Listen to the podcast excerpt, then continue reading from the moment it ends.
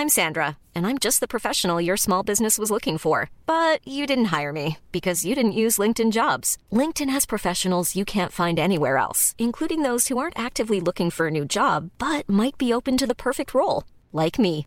In a given month, over 70% of LinkedIn users don't visit other leading job sites. So if you're not looking on LinkedIn, you'll miss out on great candidates like Sandra. Start hiring professionals like a professional. Post your free job on linkedin.com/people today. Cette émission vous est présentée par les très joyeux, parce qu'on est en décembre, vous voyez euh, les fêtes, tout ça. Pardon. Euh, les très joyeux Fabien, Mathieu Balthazar, French Fry, Damien Fournant, David Irigoyen, Julien Serre, Ludovic Robert, Céline Martinez Sanchez, François et Maxime Thierry. Bonjour à tous et bienvenue sur le Rendez-vous Tech, l'émission qui explore et qui vous résume de manière compréhensible toute l'actualité tech, internet et gadgets.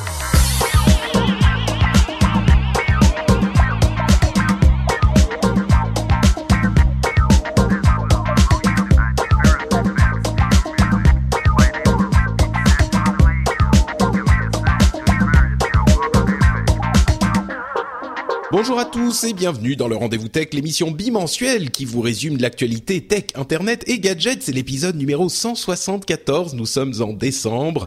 Noël commence à envahir Paris et sans doute euh, d'autres villes de France aussi. Je suis pas trop au courant. hein. Moi, je suis un, bon Parisien. Même si, même si, je risque de faire euh, quelques défauts à ma ville, euh, ma ville d'amour. Je vous en parlerai en en milieu d'émission. Il y a des choses qui se passent dans la vie de la famille euh, Patrick. Je vais vous donner tous les détails. Les patriotes sont déjà au courant, hein, je les ai déjà informés, mais il y a des choses assez importantes qui se passent dans ma vie personnelle. Donc euh, voilà, je vous parle de ça dans un petit moment, mais avant ça, j'ai l'immense, immense plaisir de réaccueillir Mister Benoît Curdi dans l'émission Benoît Curdi de Niptech entre autres, euh, et de Nipcast qui est devenu un empire. Comment ça va Benoît? Salut, ça va très très bien. Je suis très heureux aussi d'être avec toi, d'écouter euh, les, les bouleversements qui arrivent euh, dans ta vie et de parler de tech. Donc euh, ouais, c'est la fête. Je me réjouis beaucoup.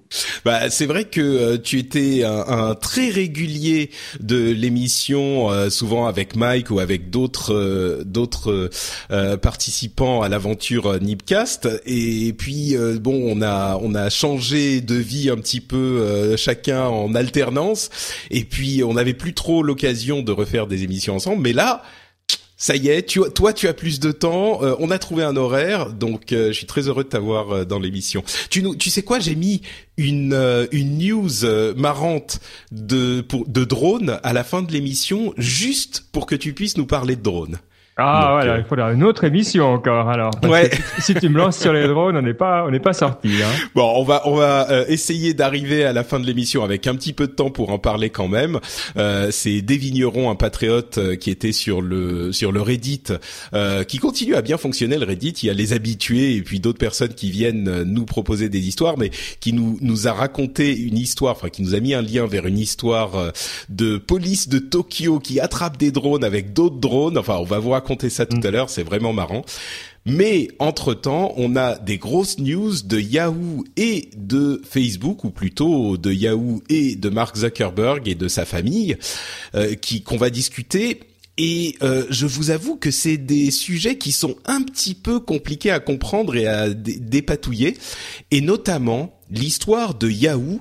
Euh, vous savez que on en parle depuis un bon moment des, des beaux draps dans lesquels euh, est Yahoo et de euh, comment est-ce qu'ils vont réussir à. Alors, est-ce qu'ils sont encore en forme? Est-ce que Marissa Mayer, qui a été engagée avec euh, pas mal de publicité il y a quelques années de ça, euh, a réussi à en faire quelque chose? Visiblement, euh, bah, la société stagne un peu. Elle ne l'a certainement pas remonté euh, aussi haut qu'on aurait pu l'espérer. Et puis là, depuis quelques semaines, on entend beaucoup parler de cette histoire de euh, Alibaba et de séparation de la société et de Alibaba qui soit euh, euh, transformé, enfin de leur euh, participation dans Alibaba qui soit transformée en une autre société et puis on ne sait pas trop ce qui se passe, on comprend pas bien. Maintenant, on a un petit peu plus de détails qu'on va vous détailler. Mais toi, déjà, tes impressions sur ce truc, euh, Yahoo, où ils en sont, qu'est-ce qu'ils font, euh, des, réflexions sur le sujet, ou ça te laisse froid?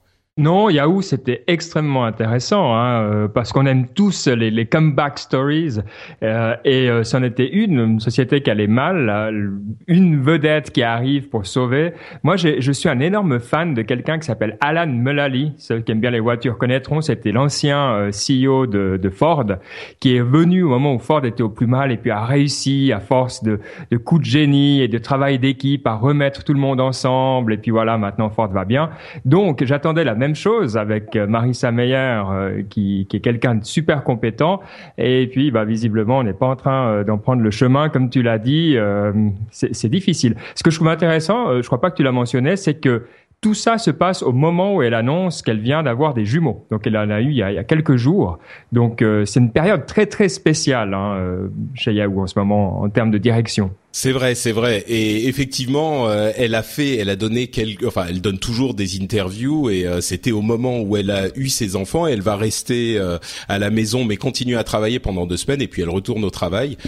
c'était bon, c'est c'est c'est vrai que c'est un truc assez inhabituel, on va dire, dans dans le monde du travail. mais, et, mais c'est bien qu'elle qu'elle montre la voie, quoi. Ouais. Est-ce que tu penses que le, le fait qu'il y a eu tous ces bruits maintenant, est-ce que c'est une volonté parce qu'elle est justement, ben, temporairement un petit peu en dehors euh, du travail même euh, C'est hasard, coïncidence ou euh, un, complot machiavélique de la part de certains investisseurs? Bah non, je crois qu'il y a des membres du, du board, du comité de direction de Yahoo qui veulent récupérer de l'argent et qui essayent de faire en sorte que euh, la société se réorganise de manière à ce qu'ils puissent récupérer de l'argent. Et euh, bon, le l'attitude le, de Meyer, en fait, c'est, on a l'impression qu'elle est euh, presque lasse, quoi. Euh, on a vu dans ses interviews, elle était, elle en avait marre. Et elle a un parachute doré énorme à, je sais plus, 150 millions de dollars, un truc comme ça. Faut se, faut se souvenir que quand elle a été engagée chez Yahoo, c'était une acquisition, enfin un, une, un emploi. Ils ont acheté en fait une employée star. Elle était chez Google avant, elle s'occupait de la de la page, enfin de la recherche, euh, si je ne m'abuse, chez Google, ce qui était un gros, euh, un gros morceau. Et euh, ils ont engagé une une grosse star, vraiment quoi. Et mm, et donc là, il y a des des, ils espéraient que Yahoo, en fait, au lieu d'engager quelqu'un qui soit un, un comment dire un comptable qui va remettre dans l'ordre dans Yahoo, euh, garder les trucs qui marchent, peut-être se détacher des trucs qui marchent moins bien et redonner de la valeur à une société qui s'était éparpillée parce qu'il y avait des produits. On sait que Yahoo, euh, il y a, bah, ils ont acheté Tumblr, ils avaient Flickr, ils ont le contenu Yahoo qui est mine de rien euh, hyper, enfin la page, la homepage Yahoo est encore très consultée, surtout dans certains pays. ils ont fait un gros push vers les médias en engageant des journalistes là encore stars aux États-Unis qui visiblement sont plus trop trop contents aujourd'hui de la manière dont ça se passe parce qu'ils n'ont pas euh, vu le succès arriver. Mais euh, mais bon, c'était un gros pari et je pense que sans sans que la société la société soit coulée, euh, bah elle est pour le moins stagnante. Et en l'occurrence, la grosse pépite qu'ils ont, Yahoo, ils ont plusieurs trucs, hein, mais notamment euh, Yahoo Japan au second plan, très loin derrière, Alibaba, qui, dont ils ont acheté une petite partie, euh, quelques pourcents, pour une bouchée de pain. À l'époque, c'était je sais plus 1 ou 1,5 milliard de dollars. À l'époque, il y a, il y a plusieurs années, hein, ça fait, c'était avant Marissa, euh, Marissa Meyer. Et aujourd'hui, ce qu'ils veulent faire, c'est ressortir cet investissement dans Alibaba de Yahoo pour pouvoir le vendre. Et la raison pour laquelle c'est tellement confus toute cette histoire, c'est que Alibaba, si ils euh, séparent la société, s'ils font un spin-off de Alibaba, ils doivent payer des taxes énormes sur les gains de capitaux. Donc ils doivent payer eux des taxes importantes en tant que société et ensuite donc ça va peser sur les comptes et ensuite les employés les, les actionnaires qui revendraient leurs actions de la société sœur Alibaba euh, qui serait revendue en fait, c'est un moyen de, de faire fructifier de faire de réaliser les investissements, eh bien ils devraient évidemment à leur tour euh, payer des impôts. Donc ce qu'ils sont en train de, ce vers quoi ils sont en train de se diriger, visiblement, ce qui est euh, assez compliqué à comprendre, et je vous avoue que même moi je suis pas sûr d'avoir bien compris, c'est que au lieu de sortir Alibaba de la société Yahoo.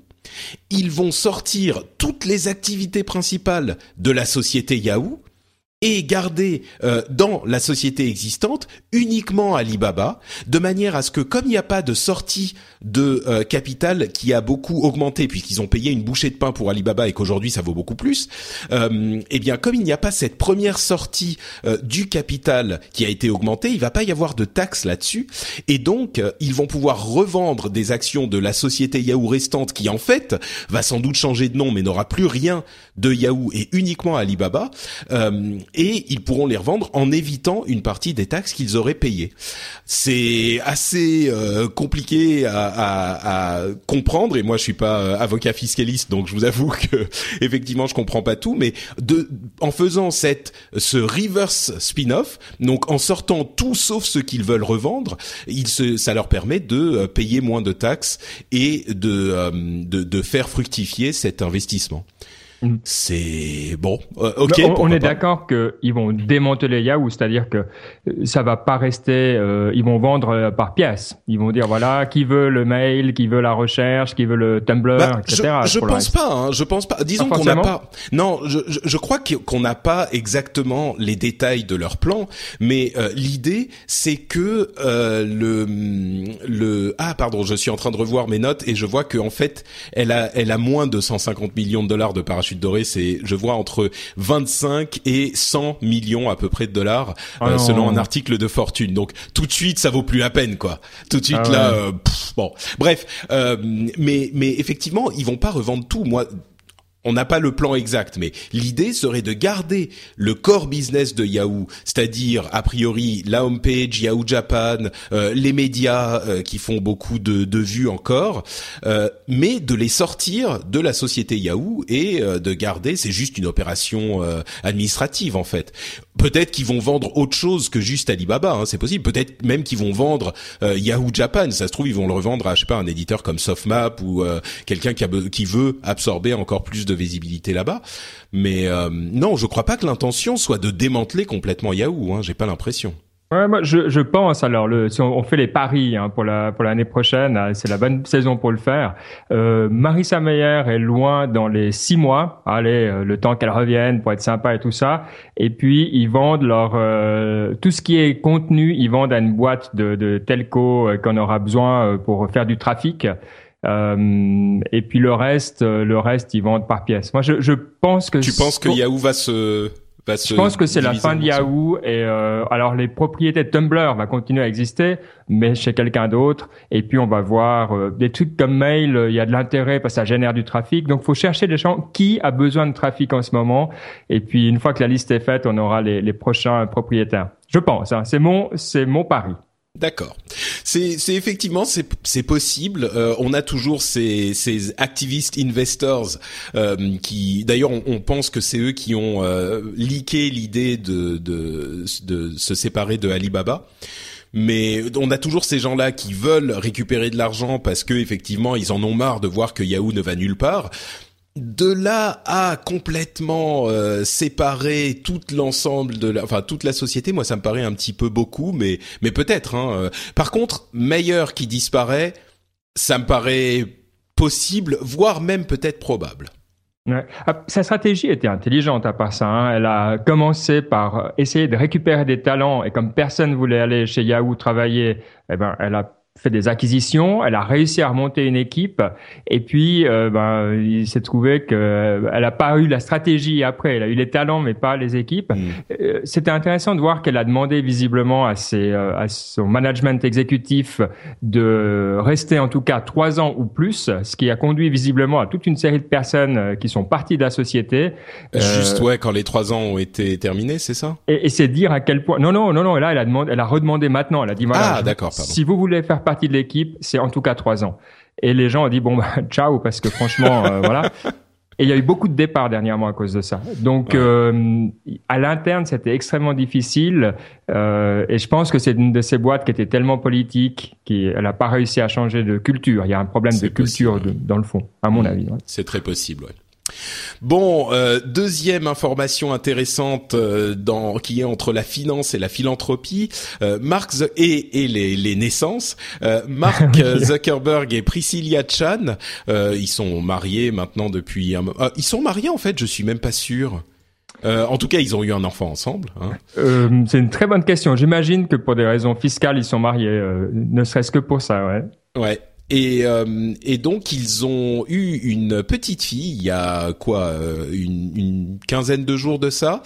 Et ils ont annoncé leur intention dans une lettre euh, à leur fille assez assez touchante qui a sans doute été revue réécrite par tous les départements relations presse de la terre mais une lettre postée sur Facebook.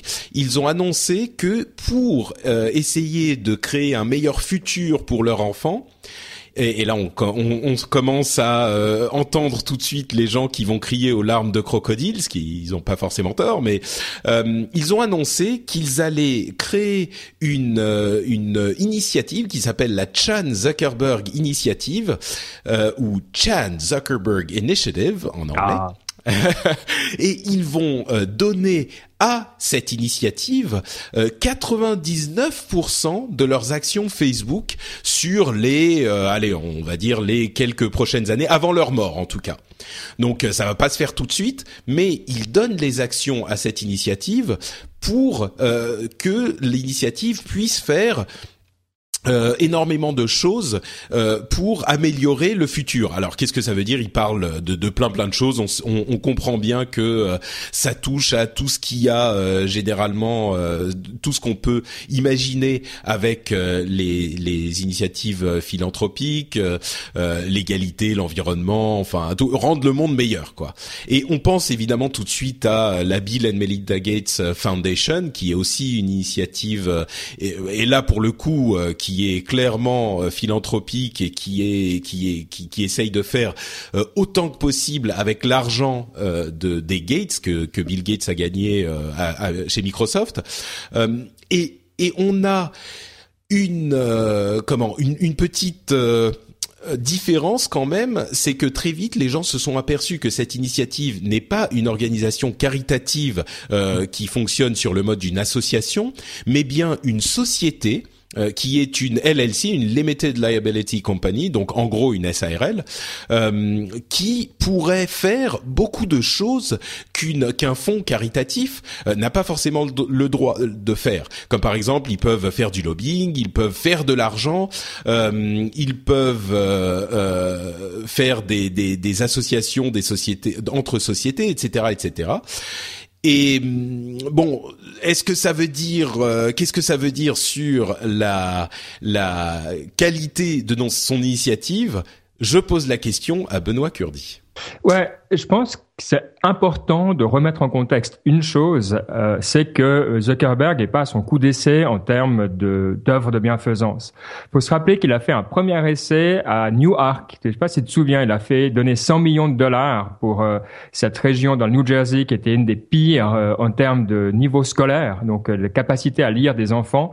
Euh, il a dit voilà 100 millions, je vais tout euh, résoudre, etc. Quelques années plus tard, il trouve que l'initiative n'a pas du tout fonctionné et euh, il semblerait que Zuckerberg a beaucoup appris de cela. Au milieu, il y a quand même aussi Internet.org hein, qui est là aussi, qui est quand même euh, dont l'objectif est de donner le Internet à l'ensemble de la population oui, pour qu'on puisse aller sur Facebook, mais aussi pour qu'on puisse aller sur Coursera et autres pour apprendre. Hein.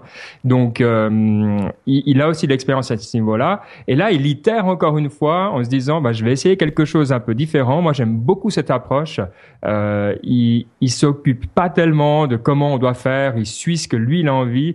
Euh, je trouve ça très bien. Alors après, c'est un peu flou, évidemment. Bah, faut leur laisser le temps de, bah, déjà de s'occuper de leur leur fille et puis de, de mettre ça en place. Euh, ça va être une petite équipe, euh, à mon avis, assez focus. Euh, c'est assez incroyable. Et puis tant mieux, bravo à eux de donner une partie de leur fortune. Hein. On peut être cynique ce qu'on veut, mais je préfère ça, les gens qui font, à ceux bah, qui font pas et puis qui comptent leurs dollars.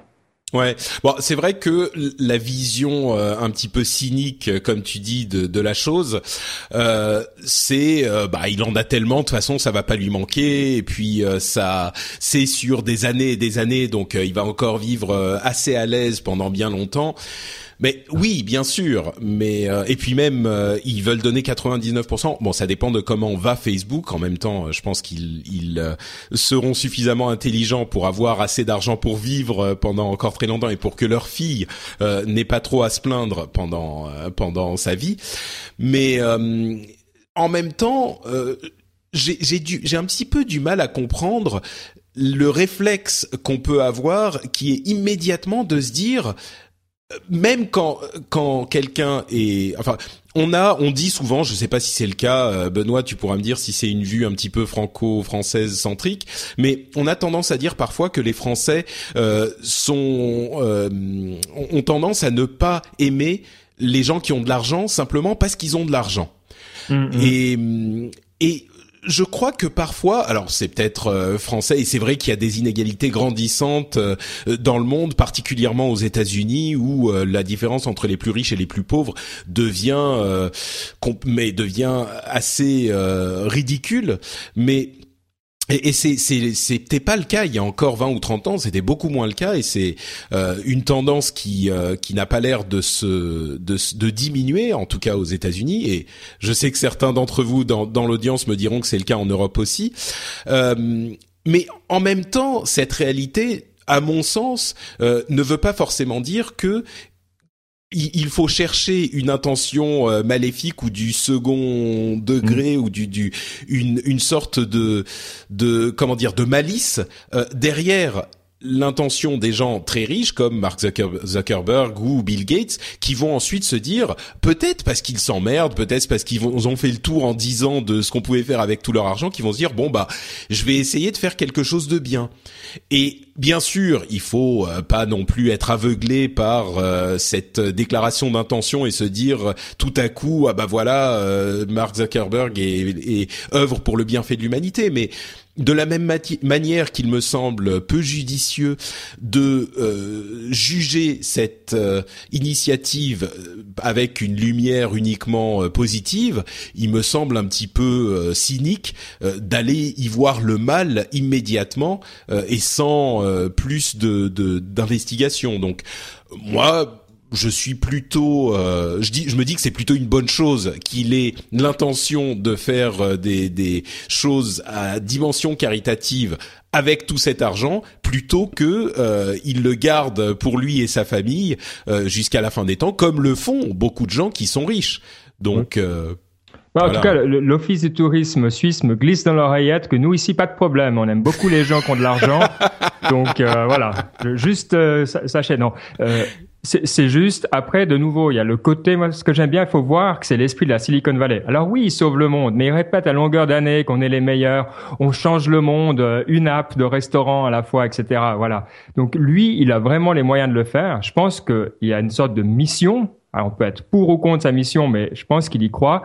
Et puis, euh, bah, ça fait partie de l'esprit euh, et c'est voilà, il fera peut-être des erreurs, peut-être qu'il y a euh, 10 milliards qui vont partir dans des trucs stupides, mais ça fera avancer et puis ça contribuera à, comme ils disent, hein, c'est quoi le, c'est hack euh, fast and break things, un truc comme ça. Donc il faut pas hésiter euh, à casser. C'est ça, oui. Ah, je me souviens plus de la phrase euh, euh, change fast and break things ou ah, je me souviens plus de la phrase exacte. Mais d'ailleurs, entre parenthèses, il semble qu'ils soient en train de revenir un petit peu en arrière, hein, parce que leur labo de d'expérimentation d'app là, ils sont en train de tout fermer. Donc juste, ouais, c'est intéressant. Ouais. ouais.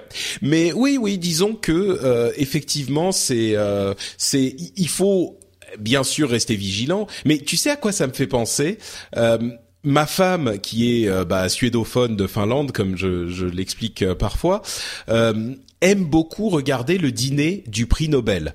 Et si vous avez, oh. vous avez jamais regardé ça, non, je, je t'ai entendu faire un, une exclamation de. Ouais, je suis tombé de la chaise, ouais. D'accord. Mais... mais... en fait, le dîner des prix Nobel, c'est à, à mi-chemin entre les un gala super chiant et une sorte d'Oscar, de cérémonie des Oscars pour la science et pour l'intelligence. C'est vraiment quelque chose de, de, de tout à fait louable en fait. Euh, enfin, de louable, bien sûr. Le prix Nobel, évidemment, que c'est louable, mais je veux dire la cérémonie qu'on va regarder à la télé. Euh, moi, je trouve ça tout de suite, on va dire ah c'est un truc euh, super chiant. Qui va, qui a l'idée d'aller regarder ça? Mais en fait, bon, accessoirement, c'est en suédois, donc euh, effectivement, c'est un peu compliqué à regarder si on parle pas suédois, mais euh, c'est un, un, moment, une soirée où il y a une sorte de euh, dîner avec le roi de Suède qui vient, qui fait son toast à Nobel, etc. Et après, on passe notre temps entre euh, le repas qu'ils ont préparé pour les 1300 personnes dans la grande salle de bal euh, du château et comment ils font pour servir à 1300 personnes en même temps la bouffe chaude. C'est une logistique incroyable, c'est marrant. D'ailleurs, le, menu est public. Hein. Mais bien sûr, bien sûr, on, on, on le, le, regarde avec euh, envie euh, dans, dans toutes les dans toutes les soirées, euh, enfin les, les retransmissions télévisées qu'on voit de ces trucs chaque année. Mais après, il y a aussi des interviews et des sujets sur tous les prix Nobel. Alors, ils vont parler effectivement, du coup, bah normal, hein, de littérature, de physique, de chimie, pas de maths, bien sûr, euh, etc. Et ils vont vous expliquer pourquoi ces gens-là sont euh, célébrés aujourd'hui et pourquoi le comité Nobel a décidé de leur attribuer le, le truc. Et, vraiment, c'est un, un bah comme je disais, une sorte de euh, fête comme les Oscars, mais pour l'intelligence. Et je trouve ça euh, vraiment louable. Et bref, tout ça, je voulais en venir, euh, je voulais en venir à quoi? Je voulais en venir à euh, bah, Alfred Nobel lui-même, qui en fait est l'inventeur euh, de la, qui a fait son sa fortune sur la, la nitroglycérine et la TNT, euh, et qui a fait beaucoup de mal entre guillemets pendant sa vie, et qui à la fin s'est dit bah merde, il faut que je fasse un truc bien, et il a fondé le fonds Nobel pour récompenser la et encourager les recherches scientifiques. Et au final, bah personne aujourd'hui va dire on n'oublie pas qui était Nobel pendant sa vie. Mais enfin, c'est quand même bien ce qu'il a fait aujourd'hui. Donc euh, voilà, on peut quand même juger aussi euh, Bill Gates euh, et Mark Zuckerberg sur ce, qu'ils feront pendant, on va dire, la deuxième moitié de leur vie ou le la, les deux tiers de leur vie, et pas uniquement sur Microsoft et Facebook. Même si moi, je sais qu'il y a des gens qui détestent ces, ces deux sociétés. Moi, je trouve qu'il y a quand même des points très positifs dans les deux, quoi. Ouais. Bon, moi, j'étais euh, un peu perdu dans le dans le menu du euh, du prix Nobel. Alors, ils choisissent intelligemment. Hein. Regarde, ils prennent un château Montredon, Châteauneuf du Pape Rouge 2010. Alors tu dis oh là là, ça c'est un truc à 500 euros, tu vois Non non. 35 euros la bouteille, super bien noté. Donc on voit que c'est des gens intelligents.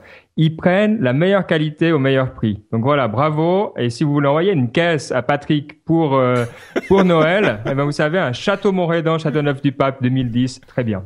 Très bien, merci beaucoup. Bah justement, euh, on parle de l'intelligence et de la euh, de, de la raisonnabilité, non, de la raisonnablitude, non, de la bon du fait qu'il soit raisonnable euh, en Scandinavie et on va en reparler dans dans un moment quand je vais vous parler de moi.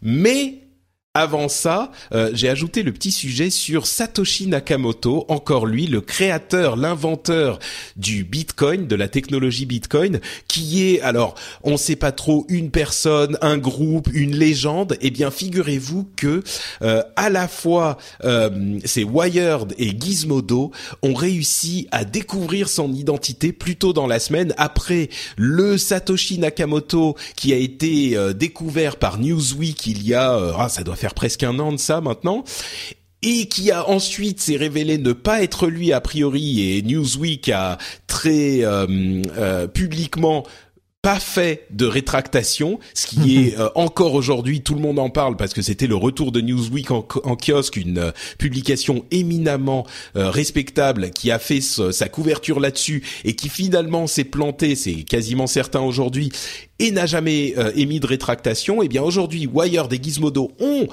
la réponse, euh, c'est euh, visiblement avec énormément de preuves qu'ils ont réuni Craig Wright, un, un chercheur, non, un spécialiste, on va dire, australien, qui serait le vrai Satoshi Nakamoto, créateur de Bitcoin. Ça y est, le mystère est levé. C'est lui.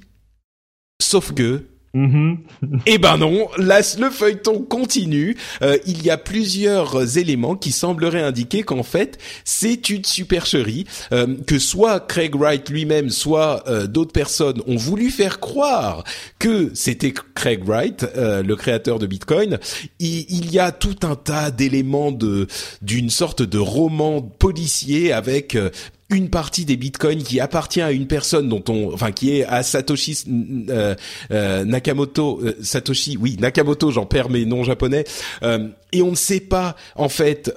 il semblerait que Craig Wright lui soit peut-être le possesseur de ce truc, donc ça c'est lui, ça serait lui, mais en fait non. Et en fait lui, il est, il dit, il raconte à tout le monde qu'il est Satoshi depuis un moment, mais en fait il voudrait être Satoshi, mais pourquoi? Qu'est-ce que ça lui apporte alors alors que Satoshi serait euh, peut-être en danger parce que il y a euh, une sorte de d'une part de culte de la personnalité qui naîtrait certainement euh, sur la personne qui se révélerait être le créateur des bitcoins et en même temps on sait que certains gouvernements sont pas très contents de la technologie et en même temps la technologie des blockchains qui est super intéressante peut servir à énormément d'autres choses. Il y a des gens par exemple qui sont en train d'étudier l'idée de vendre de la musique ou de mettre à disposition de la musique de manière sécurisée parce qu'on ne peut pas copier euh, par les algorithmes de, de Bitcoin. Ils sont tellement euh, bien foutus qu'il est compliqué de euh, copier ces éléments. En même temps, musique, on sait que c'est c'est pas si compliqué à copier. Bref, je me perds. Craig Wright, Satoshi, Mystère, Benoît. Écoute, on devrait finir l'émission comme ça. Comme ça. ça serait, ça serait pas mal. Euh, moi, je reste sur celui qui a été mon favori depuis longtemps, qui s'appelle Nick Zabo, qui est un professeur de droit et cryptographe euh, connu. Pourquoi? Parce que j'ai vu Usual Suspect et euh, voilà. En ah. gros, si quand on met le Usual Suspect et l'histoire de, de, Bitcoin côte à côte, c'est évident, c'est Nick Zabo. Euh, bon, c'est marrant. Hein on voit que là, on est vraiment dans l'humain, c'est-à-dire qu'on a besoin de compléter l'histoire. On peut pas supporter le doute, euh, quand bien même ça change plus rien vu que euh, voilà, les, les bitcoins euh, bah, bougent pas. On sait qu'il y aura probablement jamais de mouvement de la part euh, du compte de, de, de Satoshi Nakamoto, hein, qui a énormément de bitcoins évidemment. Il a un million, un million, cinq, je crois, ouais. et, et ce qui, ah, aujourd'hui les bitcoins sont à 400 dollars, je crois à peu près? Donc vous voyez que ça fait une somme quoi. Mais et c'est la personne en question donc estime que ces 400 millions ou 430 millions de dollars ou même plus, hein, je sais plus combien de bitcoin il a exactement sur ce compte-là, euh, ne valent pas la peine d'être récupérés si ça veut dire que son identité est découverte, quoi. Donc, euh, mais mais en même temps, t'as raison finalement, ça n'a aucune importance au final de savoir qui est Satoshi Nakamoto. Donc, c'est vraiment de la pure curiosité pour pour compléter l'histoire, comme tu dis, quoi. Ah oui, oui, absolument. Euh. Mais c'est c'est drôle, c'est vrai d'avoir le fondateur qui part et qui lègue. Il y a un côté un peu messianique comme ça. Enfin, ça, ça joue sur toutes sortes d'histoires qu'on connaît par ailleurs et, et qu'on peut essayer de compléter. Euh. Je trouve ça hyper intéressant. Il faudrait un sociologue pour en parler. Euh. C'est c'est à part ça, c'est génial. Et, sinon, il y a quand même quelqu'un qui vaut la peine, qui est pas Satoshi, mais qui est Gavin Andresen, qui, si vous voulez chercher vraiment la personne qui a fait ce qu'est Bitcoin actuellement, c'est ben, celui qui a maintenu code, qui a tenu les gens, tenu la communauté et qui a fait toutes les itérations euh, nécessaires pour que Bitcoin devienne ce que c'est. Donc bah, c'est euh, le président de la fondation, non? Ou du Oui, c'est voilà, c'est lui, qui fait l'état de l'union chaque année aussi, ce genre de choses. Ouais. Ouais, donc le mystère euh, Satoshi continue. En fait, on a vraiment eu un moment en début de semaine où on s'est dit ah bah ça y est, on sait qui c'est. On a trouvé d'ailleurs euh, entre parenthèses les autorités australiennes ont, sont allées chez lui pour les lui demander quelques quelques comptes. Ça ne serait pas lié à euh, au Bitcoin. C'était déjà prévu de, de en fait c'était un raid de police. Hein. Et, et, il semblerait que ça soit une personne un petit peu louche au niveau de ses activités fiscales et financières. Donc donc euh, bon, bref, le mystère reste encore entier, mais pendant un moment, on pensait l'avoir trouvé, quoi. Pendant deux trois jours, on s'est dit, c'est lui. Sauf que ce qui est génial, c'est qu'effectivement, moi j'ai lu la nouvelle et j'ai fait comme tous ceux qui aiment bien Bitcoin, j'étais vérifié, j'étais regardé et tout ça, voir si c'était plausible ou pas. Et puis c'est vrai que c'est amusant à part ça euh, de, de, de, trouver. Surtout qu'il y a des problèmes de clés, je sais pas si en fait, il a signé quelques-unes de ces transactions avec des clés qui, à l'époque, euh, étaient euh, n'existaient pas, donc avec des niveaux de sécurité encore inexistants. Donc, c'est tous ces, ces éléments-là qu'il faut mettre ensemble. Bon. Ouais, donc les les en fait finalement je dis je laisse un petit peu planer le doute mais en fait la la l'enquête semblerait montrer aujourd'hui que oui effectivement c'est pas lui. Donc le mystère reste mm. vraiment entier mais euh, mm-hmm. bon bref, je voulais le mentionner aussi parce que ça a fait beaucoup de bruit et puis c'est quand même l'un des plus gros mystères dans la tech de ces dernières années, cette histoire du créateur du Bitcoin. Et euh, c'est, c'est, on a peu d'histoires comme ça dans la tech, euh, presque policière, quoi. Donc c'est marrant quand même. Mhm.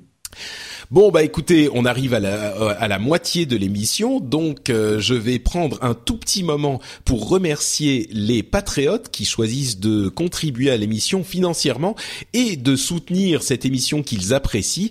Je vais donc remercier très chaleureusement The Hawk, qui je pense que son nom doit se dire comme ça parce que c'est un nom assez majestueux, euh, Algernon 2014, Jules, Alexandre Poli, Tony Corley, je passe à mon table suivant. Antoine Siffer, Stéphane, Anna Pirio, Audrey Simon et Le Sueur. Merci à vous tous de contribuer à l'émission. Vous êtes bien sûr, vous le savez, le sang qui coule dans les veines du rendez-vous tech. C'est grâce à vous que euh, le cœur continue à battre. Donc je vous remercie chaleureusement. Si vous aussi vous estimez que l'émission vous apporte quelque chose, vous distrait, vous informe et vaut quelques dollars, vous pouvez aller sur patreon.com slash rdvtech et vous pouvez contribuer. Et comme les autres patriotes, le nom qu'on donne aux membres de cette communauté des auditeurs qui choisissent de mettre la main au portefeuille, euh, vous aurez découvert un petit peu en avance certaines informations sur euh, moi, sur l'émission et sur tout ça. Et en l'occurrence, une grosse annonce quand même que je suis enfin prêt à rendre publique c'est que euh, alors je sais pas comment dire. Alors c'est pas quelque chose qui va affecter l'émission. Première première chose. Euh, très importante. C'est pas un truc qui affecte l'émission. L'émission ne change rien. Mais euh, vous le savez, je vais encore parler de ma femme. Euh, ma femme est finlandaise et elle est venue me rejoindre en France il y a quelques années. on est très heureux ici, on est très heureux en France et il s'est trouvé que, bah, au bout d'un moment, comme c'est compréhensible, son pays a commencé à lui manquer. On a commencé à parler il y a, je sais pas, quelques mois, euh, peut-être six mois, quelque chose comme ça, euh, de la possibilité de rentrer en Finlande et de, de passer, on va dire, euh, au moins une année en Finlande. et finalement, on a pris il y a quelque temps la décision de le faire, et donc ça veut dire que on va quitter la France début 2016 pour aller vivre en Finlande. et on s'est dit que y a un, déménagement avec euh, une euh, une euh, toutes les complications de d'un pays à l'autre, toutes les complications que ça implique, ben on va, c'était peut-être pas assez compliqué pour nous, et du coup on va normalement, si tout va bien, essayer de faire un détour. Alors on se dit entre Paris et la Finlande, il y a quoi Benoît, essaye de deviner. On, si on fait un détour, on va passer par où? Ah, euh, écoute, ouais, c'est c'est c'est difficile à dire, mais connaissant, je connais un peu ton ton passé. Ouais. Et euh, il faut toujours regarder le passé. Vous avez vu dans, dans l'émission, il faut toujours aller regarder le passé. Et j'ai l'impression qu'on ira à l'est. Hein. Eh ben, écoute, exactement, euh, puisqu'on va faire un détour entre Paris et Helsinki vers Kyoto. Euh, on va essayer d'aller passer. Euh, allez deux trois mois euh, en touriste hein, bien sûr entre le moment où on sera à Paris euh, et à, à, Helsinki on s'est dit bah tant qu'à payer un, un, loyer puisque moi j'ai la chance de pouvoir travailler de n'importe où et ma femme en l'occurrence c'est le cas aussi et eh ben autant aller passer un, à, un autre endroit. On était allé en lune de miel à Kyoto et à Tokyo et ma femme avait adoré et moi je suis content parce que comme tu l'évoquais j'ai vécu à Tokyo à à Tokyo et à Kyoto euh, pendant longtemps. Et du coup, euh, voilà, on va aller passer un moment à, à euh, Helsinki avec un détour par euh, par, par Kyoto. Euh, si tout va bien encore, c'est hyper compliqué de louer à Kyoto. Hein. D'ailleurs, euh, il y a des gens qui m'aident là-bas et je les remercie. Ils se reconnaîtront. Je les remercie très très très très chaleureusement. Mais mais voilà, donc c'est une grosse annonce. C'est ça va me permettre.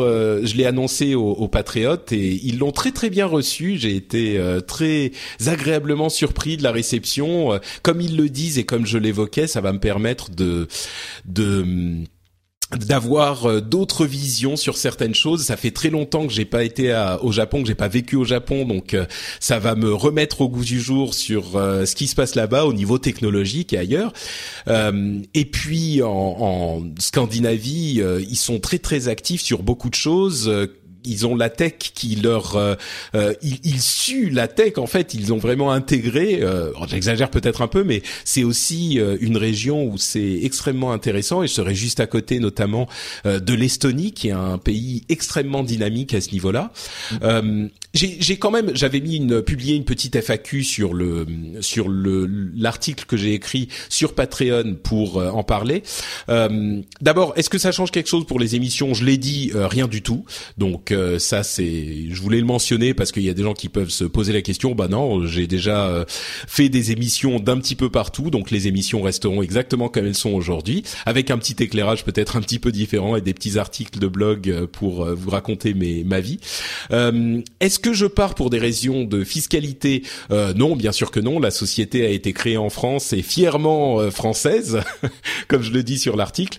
donc la société bah, continue à payer ses impôts en France. Et entre parenthèses, euh, si je voulais partir pour la fiscalité, c'est vraiment pas en Finlande qu'il faudrait aller parce que je pense que euh, c'est l'un des pays où c'est le, le, plus compliqué. En plus, euh, les les la vie est assez chère en Finlande, donc euh, mon, mon pouvoir d'achat risque de baisser un peu. Donc, mais comme je le disais là encore, ça ira. J'irai faire des balades dans la forêt au lieu de rester manger des chips sur mon canapé. Ça ça changera un petit peu. Et enfin, est-ce que je pars à cause des événements récents de novembre et tout? Non, évidemment que non. moi, je suis le premier à dire que euh, il faut pas que qu'on change notre mode de vie pour ça. Et évidemment que je vais pas partir pour cette raison. D'ailleurs, je reviendrai en France régulièrement. Euh, mon mon mon cœur, euh, ou en tout cas une partie de mon cœur reste ici. Donc, et entre parenthèses, à côté de la Finlande, il y a Monsieur Vladimir Poutine qui est pas non plus très commode. Donc, et c'est une vraie préoccupation là-bas. Donc, je suis pas certain que ça soit forcément un meilleur deal. Mais mais voilà, non, la, la raison, c'est clairement que ma femme, bah, son pays lui manque, et puis on va aller y passer un moment. Et c'est un peu mon pays d'adoption aussi maintenant. Vous savez, moi j'ai beaucoup de pays d'adoption. Euh, je suis né ailleurs, euh, je suis venu en France que, que j'adore. J'ai vécu au Japon, maintenant un petit peu en Finlande. Donc voilà, c'est mon petit euh, globe trotting qui continue. Où est-ce que ça m'emmènera à l'avenir Je sais pas. Mais ce qui est certain, c'est que je continuerai à faire le rendez-vous tech et à faire toutes les autres émissions que je fais parce que c'est ça ma vraie passion. Donc voilà, c'était ma petite annonce. Bon, ça arrivera dans quelques semaines en, en, en début d'année 2016 euh, et, euh, et je commence à être un tout petit peu nerveux. En tout cas, c'est vraiment génial. Bravo. Hein. Ça, c'est vivre pleinement, prendre des opportunités, euh, vraiment comme on aime. Euh, t'es né où? Tu dis que t'es né ailleurs, mais t'es né. Ah oui. Euh, bah en fait, je suis né au Liban. Ah. je suis né au Liban et j'ai, en fait, ma famille a quitté le pays à cause de la guerre. Donc, euh, d'une certaine manière, je suis un réfugié de guerre qui vous fait le rendez-vous tech. C'est marrant, je, j'y pensais, j'y avais jamais pensé comme ça, mais c'est vrai, on est parti, bah à cause de la guerre, on est venu, on a fait tous les trucs euh, euh à, à, toute la famille dans un petit studio, euh, essayer de trouver du boulot, c'est pas facile, etc. Donc, ouais. Ah, tu vois là. Patrick est un est un est un immigré. Donc, je je suis pas né français, je suis naturalisé il y a enfin bon je vous raconterai peut-être tout ça un jour euh, c'est des histoires assez euh, assez incroyables que que ma famille a vécu mais pour revenir à ce que tu disais euh, c'est vrai que j'ai pour tout un tas de raisons souvent ce sentiment que on a une chance vraiment incroyable de vivre dans dans les pays dans lesquels on vit pour la plupart d'entre nous quand on vit en occident où on a et particulièrement en Europe où on a la la l'éducation entre guillemets gratuite euh, les soins gratuits, euh, des assurances chômage très efficaces, etc. On ne peut pas se permettre de ne pas profiter et de ne pas être heureux en fait, c'est c'est un peu bête, hein, mhm. mais mhm. quand on veut faire quelque chose et qu'on le repousse éternellement, c'est tellement dommage parce que nous, on a la chance d'avoir ces opportunités et euh, on le doit presque au reste au reste du monde euh, de de faire autant qu'on peut euh, pour profiter au moins au minimum. je parle même pas de générosité, mais de profiter des opportunités qui nous sont offertes. Donc, en l'occurrence, moi, qui ai la chance d'avoir construit ce, ce, système grâce à vous, où je peux travailler de n'importe où, eh ben, je me dis que je vais effectivement profiter de cette opportunité et essayer de découvrir le monde, d'élargir mes horizons et puis j'espère de vous en faire profiter aussi d'une certaine manière. Donc ouais, c'est vraiment quelque chose qui qui, qui m'est cher quoi. J'en parlais au moment où j'ai lancé le, le Patreon et où j'ai quitté mon boulot, mais voilà, bref. C'est génial. Pour ceux qui veulent en savoir plus sur où tu vas aller, il y a un site qui est pas mal qui s'appelle arcticstartup.com. C'est pour savoir ce qui se passe dans la région arctique. Hein. Euh, donc ça comprend le, tout ce qui est Baltique et euh, Finlande, un petit peu moins la Suède, mais pour la Suède, il y a un truc où j'espère que tu vas aller. Tu sais, c'est ce ST euh, HLM Tech Fest, qui est un tout gros festival très sympa de, aussi sur les, les technologies.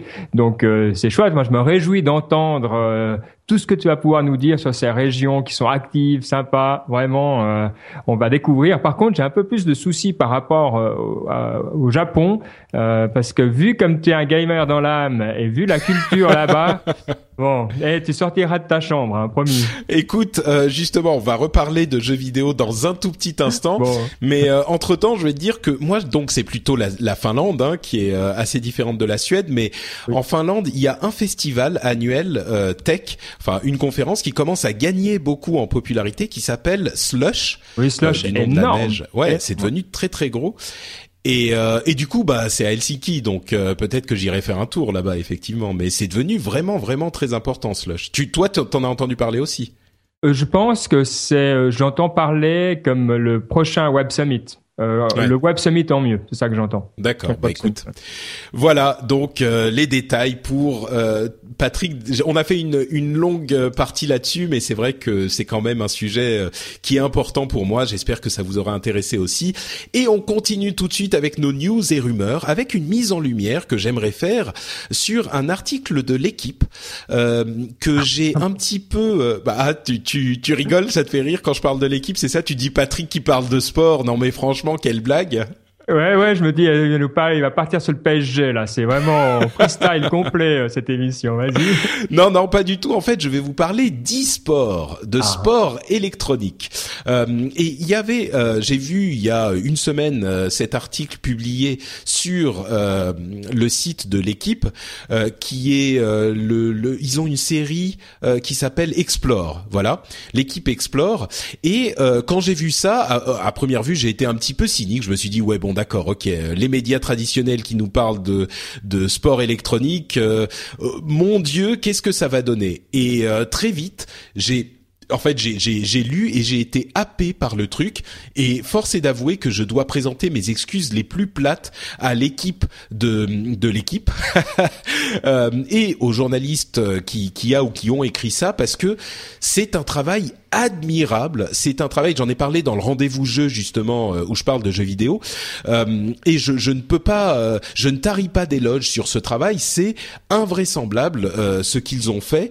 Ils ont ils ont fait une, euh, un panorama complet pour les gens qui connaissent pas trop cette activité de tout ce qu'il y a à savoir sur euh, le sujet et c'est dans avec une présentation euh, qui est sublime, qui est très facile, enfin qui est, il y a aucune pub, c'est ils prennent une, une mise en page qui est comparable à ce qu'on trouve sur les publications, les articles spéciaux de The Verge, etc. avec une une très belle interactivité, des, pas une interactivité mais une très belle utilisation du CSS, etc. Euh, bref, je vais pas vous en parler trop trop longtemps. Il est encore au moment où on enregistre euh, sur la première page de l'équipe.fr. Euh, si vous êtes un tant soit peu curieux sur le sport et sur la tech et ou même sur l'e-sport, allez lire cet article. Il est sublime. Donc je vous le recommande très très chaudement. Est-ce qu'il n'y a aucune pub parce que tu as un ad blocker ou il n'y a vraiment aucune pub? Non, non, non. J'ai, je disais la dernière fois que j'avais installé un adblocker pour euh, quelques jours pour voir ce que ça donnait, et je l'ai supprimé depuis, hein, parce que c'est pas, c'est pas mon truc. Euh, je, comme je le disais, je vois pas trop la différence entre. Et je sais, il y a des gens qui vont vouloir m'assassiner quand je dis ça, mais je vois pas trop la différence avec et sans. Mais euh, non, c'est, c'est vraiment parce que c'est un article, tu vois, qui met en avant. C'est un article d'appel, tu vois. Il y a des petits éléments, quelques-uns interactifs. Il y a des, mais c'est, c'est vraiment un article. C'est un long grid très très très long. Ça doit prendre, je sais pas, peut-être la première partie c'est 15 minutes et puis il y en a quatre ou cinq. Il y a une intro qui est super et puis il y a quatre parties ensuite. Ça doit être une heure, une heure et demie de lecture quoi, en fonction entre 45 et une heure et demie quoi, en fonction de votre vitesse. Ouais. C'est magnifique, hein, c'est vrai. Visuellement, c'est beau. On voit le nouveau format qui est en train de naître. Hein, c'est avec ces grosses images un peu gif au début, et puis après euh, pas mal de stats, pas mal d'images, euh, mais aussi des, des graphiques, etc. Euh, je pense que le New York Times a lancé un petit peu cette euh, mode. Enfin, c'est les premiers oh, que j'ai vus. C'était Vox, hein, c'était The Verge. Ouais, tu crois? Ah, Tu crois? Peut-être. Ouais, ouais bon, ils se battent. Mais, mais, mais c'est superbe. Déjà, mm. rien que visuellement, c'est ça fait plaisir. Ouais. Ouais, et, et c'est, euh, je trouve, admirable euh, sur la forme. Et je suis vraiment euh, l'équipe. Moi, je suis pas sportif du tout, donc c'est pas un, une publication que je consulte. Et je suis donc très surpris de voir à quel point ils ils sont bons sur le, le la forme. Et aussi sur le fond, vraiment, il y a eu un travail de recherche et de sérieux, alors que souvent dans la dans la, les médias traditionnels, on a tendance à traiter ça un petit peu par-dessus la jambe quand ça parle de jeux vidéo et encore plus euh, d'e-sport. Mais là, euh, c'est impeccable. Donc, euh, avec beaucoup de respect, beaucoup de réalisme, beaucoup de sérieux. Et voilà. Donc, je voulais juste en parler, le mettre en avant. Je l'ai mis en avant dans le rendez-vous de jeu. je le mets encore en avant ici longuement parce que pour moi, c'est avec tout ce qui se passe dans l'e-sport, on a vu que Electronic Arts, l'un des plus grands éditeurs de jeux vidéo, a aussi ouvert après Activision Blizzard euh, une division e-sport euh, dédiée à l'e-sport. Donc il se passe des trucs vraiment euh, dans ce domaine. Il y a des gens qui vont dire il se passe des trucs depuis longtemps, mais là je veux dire ça passe à un autre niveau. donc c'est quelque chose de vraiment intéressant. Et si vous voulez y comprendre quelque chose, parce que c'est aussi le, but du rendez-vous tech de vous faire y comprendre quelque chose. allez jeter un coup d'œil à cet article, vous ne le regretterez pas. Et je pense que ça vaut la peine que vous fassiez un petit tweet à Fab Mulot, F-A-B-M-U-L-O-T, qui est le journaliste qui a fait euh, cet article, pour qu'il sache à quel point c'est apprécié. Donc voilà, si vous écoutez euh, ça et que vous voulez le soutenir, ça lui fera du bien. Des fois, hein, ils ont besoin de soutien les journalistes aujourd'hui. C'est pas facile pour eux, donc ils méritent de savoir qu'il a fait du bon boulot. Je vais, dès que dès qu'on a fini d'enregistrer, je vais lui faire un petit un petit tweet de bravo. Très bien. Bah écoute, moi je vais le faire euh, également. tu as raison, j'avais pas, euh, je l'avais pas fait spécifiquement euh, sur lui, mais tout à fait. Il est, il a fait un boulot magnifique. et justement, on parlait du fait de vous donner les clés de ce qui se passe dans le monde qu'on connaît pas forcément. Est-ce que tu as déjà entendu parler de YouNow? Euh, ah, écoute, c'est un de ces noms qui, qui sonne familier, mais alors j'ai plus du tout de nom. Qu'est-ce que c'est? C'est comme euh, oui des dérivatifs de YouTube avec euh, Show You, You machin, You truc. En fait, You Now, c'est un petit peu l'équivalent de Periscope, mais avec. En fait, c'est un mélange entre Periscope et Twitch. Donc euh, Twitch, ça stream du jeu vidéo à longueur de journée. Periscope, ça stream généralement pendant euh, 5 euh, minutes, 10 minutes, une heure au plus euh, si on est fou et qu'on s'appelle Jérôme Kainborg. Mais là, c'est pour streamer ce qu'on fait toute la journée enfin toute la journée pendant des heures, un petit peu comme on le fait sur euh, sur Twitch pour les jeux vidéo. Et c'est visiblement la dernière coqueluche des jeunes, les Américains en tout cas. Il y a 100 millions d'utilisateurs qui en plus donnent des pourboires aux gens qui, qui diffusent. Et il y a des vrais stars qui sont en train de naître avec des centaines de milliers de followers. Et c'est des adolescents qui font ces trucs-là.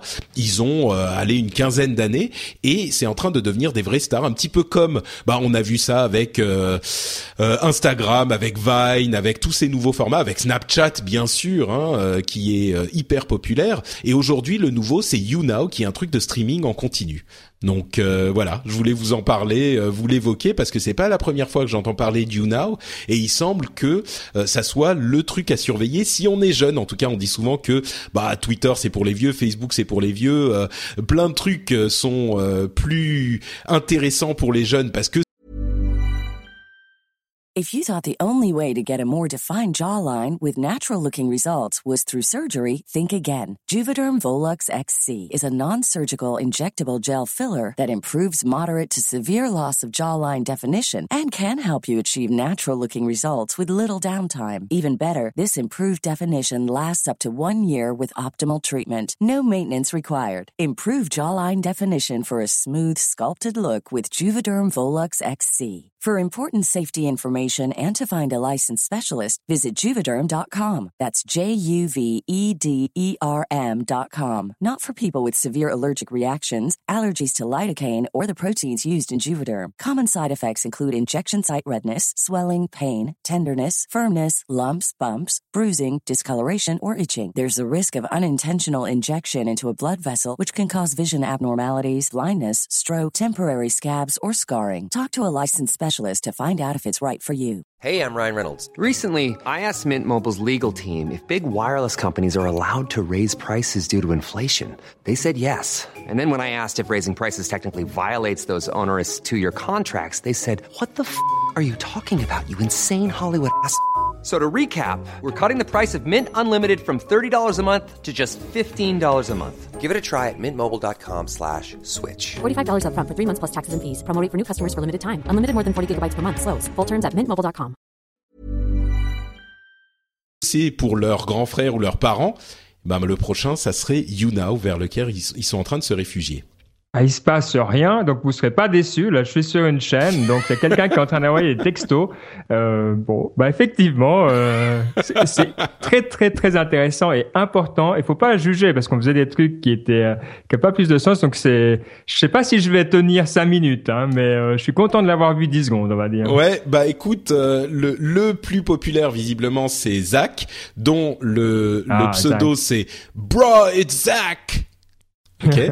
Euh, et, et bon bah il stream régulièrement. Il euh, il avait euh, il y a un moment il s'était excusé parce qu'il avait pas pu streamer à Noël et il a promis qu'il allait le faire beaucoup plus longtemps, euh, beaucoup plus souvent, etc. Enfin c'est un petit peu disons que c'est des trucs que je comprends pas de la même manière comme tu disais hein que euh, les, les nos parents ne comprenaient pas certains trucs qu'on faisait à l'époque sans doute et puis bon, il faut peut-être que jeunesse se passe également. Je sais pas. Je là, je je sors un petit peu de ma zone de de. Mais en fait, le truc c'est que c'est l'accessibilité de la célébrité. Euh, c'est un type qui a 510 000 followers aujourd'hui et euh, il est, euh, c'est un type qui est complètement normal.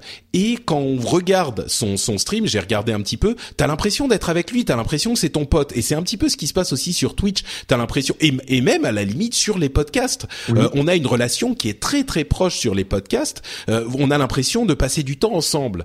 Et ben là c'est un petit peu la même chose, sauf qu'en plus ils ont la vidéo, ils parlent de leur vie, ils parlent pas de tech ou de machin spécifiquement, ils font juste les cons, ils parlent de ce qu'ils sont. Euh, donc je pense qu'il y a cet euh, attrait de l'idée que on est proche d'une personne qui est célèbre, qui est connue, et puis entre potes on en parle, et puis euh, je pense qu'il y a un peu de ça quoi. Ouais, c'est c'est vraiment euh, il y a un côté fascinant et comme tu dis, hein, visiblement les utilisateurs doivent avoir plutôt 14 à 18 pour les pour les vieux hein, qui sont là-dessus, ouais, je dirais. Bon, Ouais. you now, excellent. Voilà, à surveiller pour la suite. Euh, bon, on va passer un petit peu plus rapidement sur ces, les news suivantes. Euh, Adobe a enfin, enfin lâché Flash ou presque. Euh, on se souvient des, des combats de titans qu'il y a eu il y a presque une dizaine d'années à l'époque où l'iPhone est arrivé et il ne ne- n'avait pas le support de Flash. Et ça et, et ça a provoqué des combats sur euh, des gens qui pensaient que Flash était sur le chemin de la sortie et d'autres qui le défendaient à tout prix. Bon bah voilà, maintenant Flash s'appelle en fait Animate, euh, Adobe Animate, et ça se repose beaucoup plus sur les technologies euh, HTML5 et Flash est vraiment sur le chemin de la sortie, donc ça y est. Bon débarras. Est-ce qu'il y a, ouais, alors clairement bon débarras, mais est-ce qu'il y a des outils donc euh, Adobe Animate, ça te permet de créer aussi facilement que Flash des animations, parce que c'était quand même ça l'avantage de Flash. Euh, J'ai pas vu en HTML5 des outils qui te permettent, euh, toi, d'être autant flexible. Ouais, peut-être que ça va pas aussi loin. Je t'avoue que je je suis pas un spécialiste euh, assez spécialiste pour Ouais. savoir exactement à quoi. Je suis sûr qu'il y a des des utilisations spécifiques où, où Flash reste euh, plus flexible et plus capable que le HTML5 spécifiquement, mais il commence à aller très loin hein, avec euh, avec ce qu'il est possible de faire avec le HTML5. Donc euh, et comme il se concentre là-dessus maintenant aussi. Euh, je pense que oui, il y a peut-être les petits jeux Flash qui seront plus euh, aussi faciles à- ou aussi complexes, mais en même temps, est-ce qu'on a vraiment besoin de garder les petits jeux Flash à la con? Euh, ouais, t'as raison. Ouais. Une fois que t'as tapé le, le, singe une fois, t'as compris le truc. Ouais. C'est ça. vrai. Euh, Google a publié des résultats de leur ordinateur quantique. C'est entre autres le patriote euh, des vignerons, toujours lui, qui euh, nous a lié cet euh, article dans le Reddit. Et donc l'ordinateur quantique, ça y est, c'est arrivé. Il, semblerait qu'il soit sur certains tests 100 millions de fois plus rapide que un ordinateur traditionnel pour certaines tâches hein, spécifiques. Mais donc c'est vrai parce que moi j'ai pas j'ai entendu parler de cet ordinateur quantique, mais à chaque fois il y avait une personne qui suivait l'article en disant mais non mais c'est c'est du vent, euh, c'est du c'est du flanc, c'est ça existe pas, c'est pas vraiment un ordinateur quantique. Là, euh, hmm. je, il semblerait en tout cas que sur certaines tâches spécifiques, leur D-Wave 2X qu'ils ont racheté, hein, ils ont racheté la, la société D-Wave, euh, et eh ben fonctionne quoi. Alors si vous voulez les détails sur les ordinateurs quantiques, en gros, moi je suis pas un spécialiste, hein, mais en gros c'est des ordinateurs qui marchent avec des qubits qui peuvent être sur deux états en même temps, donc leur puissance est exponentielle. Euh, à chaque fois, ça va, en gros, ça va beaucoup plus vite que les ordinateurs classiques où on a que des bits qui sont BIT, hein, attention, euh, que des bits qui peuvent être à un état euh, ou un autre. Eh ben les qubits peuvent être à deux états en même temps. Donc euh, il y a ça c'est bah forcément quand tu les ajoutes les uns sur les autres c'est exponentiel et c'est beaucoup plus rapide. Euh, mais bon un ordinateur quantique il faut euh, manipuler et gérer les qubits c'est pas plus facile à, à dire qu'à faire donc. Euh. C'est très intéressant parce que si c'est le cas en termes de sécurité, on a un sacré problème vu que tout ce qui prend jusqu'à maintenant, on dit il faudrait 4000 ans pour détruire, enfin pour avoir accès à ta clé. Ben maintenant, d'un coup, il faut euh, un quart d'heure. Exactement, Donc, euh, exactement. Ouais. Tout à fait, ouais. Et c'est l'une des applications qu'on peut avoir. Il y a aussi des questions de de reconnaissance de patterns, de euh, machine learning, etc. Mais euh, ouais, le, la, le chiffrement rentre aussi dans cette équation. Mm. Euh, Notre Cassim euh, nous dit sur Reddit que Mozilla arrête le développement de Firefox OS. Alors vous savez, euh, Firefox, c'était, il semble que Mozilla, qui fait notamment le navigateur Firefox, hein, entre autres, est en train de se recentrer sur son cœur d'activité, qui est le navigateur.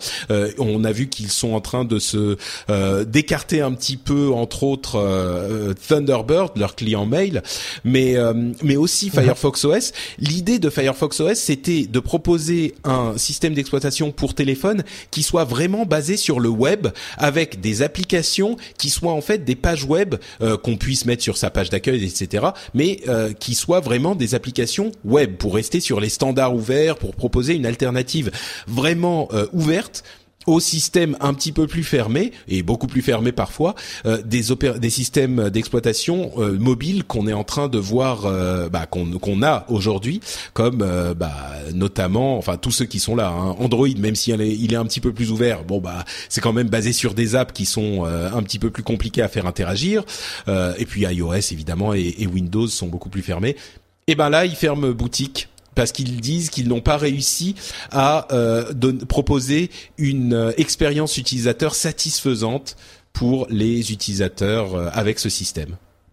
C'est vraiment dommage. C'est le genre de produit dont j'aurais aimé qu'il y ait 5% de la population qui accepte de, de les utiliser. Parce que moi, j'ai pas du tout envie d'utiliser mon téléphone toi, pour euh, tester. Mais ce qu'ils ont fait, c'était vraiment très intéressant et intelligent. À, l'époque, tout au début, j'étais dans le camp de ceux qui disaient que les apps seraient qu'une euh, un passage, disons, obligé avant de passer à des trucs euh, natifs, enfin, qui seraient justement streamés. On y arrive gentiment de nouveau, mais sur des plutôt des apps.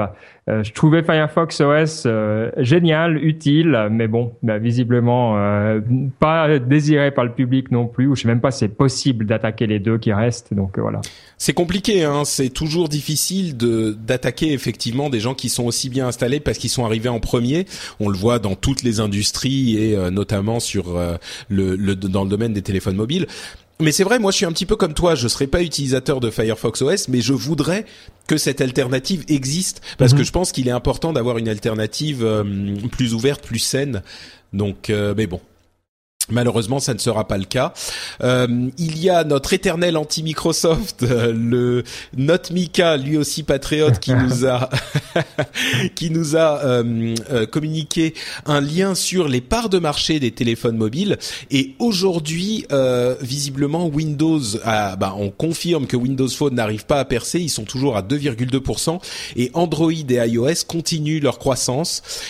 C'est bon, c'est le même problème. Hein. On voudrait qu'il y ait un petit peu plus d'alternatives que juste deux géants qui se partagent le marché.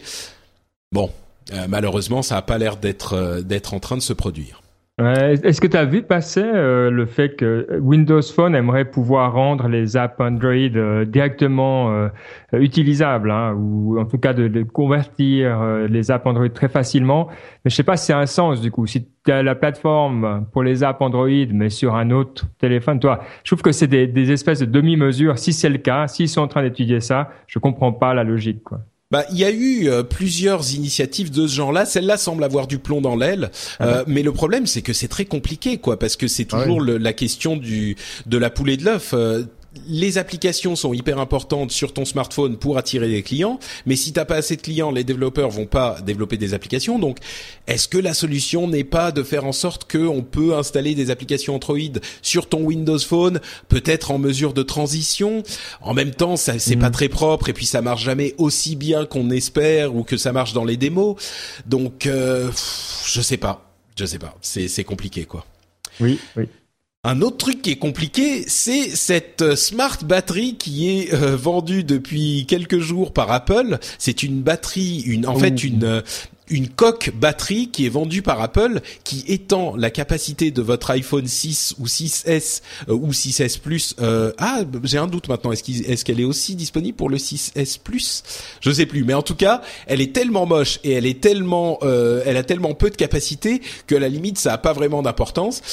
c'est vraiment une une coque avec une sorte de petite bosse derrière qui prend pas toute la taille de la coque et on se demande pourquoi elle a été designé comme ça. En même temps, il semblerait que euh, Mofi, qui est un autre fabricant de coques, ait un brevet sur la, batterie qui prend toute la taille avec cette forme bombée euh, qui prend toute la taille de la la, la coque. Euh, bon, on va pas faire deux heures dessus. C'est marrant qu'Apple ait sorti un truc comme ça. En plus, elle coûte plus cher et elle fait moins que les autres batteries. Je pense que si vous voulez une batterie, c'est pour qu'elle dure aussi longtemps que possible. Euh, bon, voilà, c'est c'est un produit Apple. On était presque surpris qu'il n'y ait pas eu une conférence de presse pour annoncer cette euh, cette euh, batterie, cette coque batterie, quoi.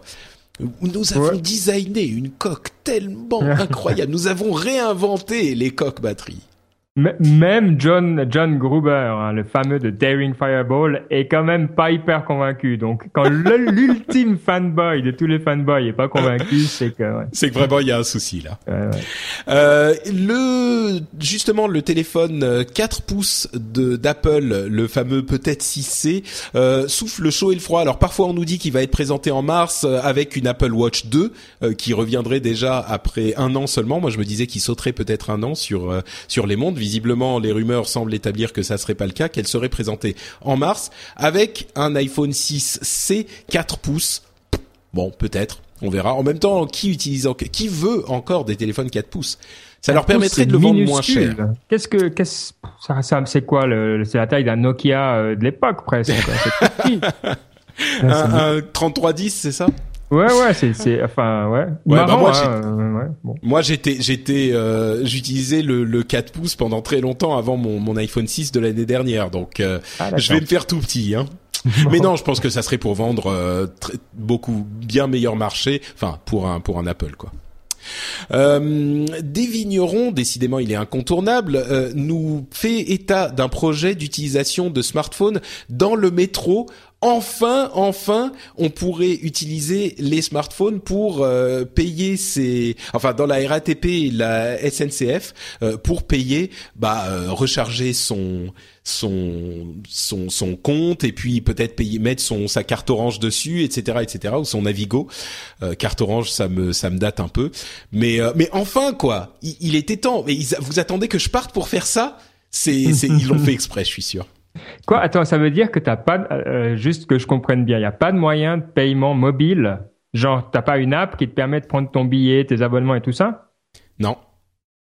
Euh, pour de vrai, quoi. Bah, écoute, j'ai, je crois que c'est une blague. Bah non, il a pas. À fond, bah parce qu'ici, bah alors écoute, pourtant la Suisse, Dieu sait si on est conservateur et non, des fois sur ces trucs-là, tu peux payer par euh, bah, par texto, t'envoies un texto, bah, tu reçois ton billet, tu peux payer via une app, tu peux payer, enfin en gros, payer, c'est généralement le genre de truc qui motive les sociétés, non? Ils aiment Bah, bien que les gens tu- payent. On pourrait croire que oui, effectivement, mais euh, en fait non.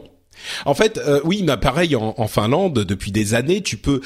On se dit ah oui, mais euh, c'est récent, euh, les trucs de smartphone, euh, ces administrations bougent lentement. Enfin, tu peux euh, par SMS, tu peux acheter ton billet depuis très longtemps en Finlande. C'est-à-dire que t'envoies un SMS à euh, au numéro de la société de transport, euh, Ah ouais. il te renvoie un SMS avec un numéro de confirmation et voilà, tu l'as sur euh, pendant euh, X, euh, je sais pas, une heure, tu peux prendre le tram ou etc.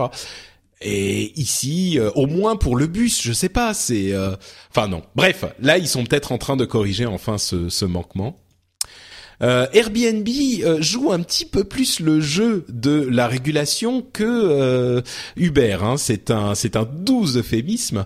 Euh, ils ont partagé une énorme quantité de, de données anonymisées avec la ville de New York et ça a montré entre autres que la plupart des, enfin, la, la, les revenus moyens des euh, gens qui sont à New York et qui utilisent Airbnb pour euh, louer leurs biens euh, étaient d'à peu près 5000 dollars par an.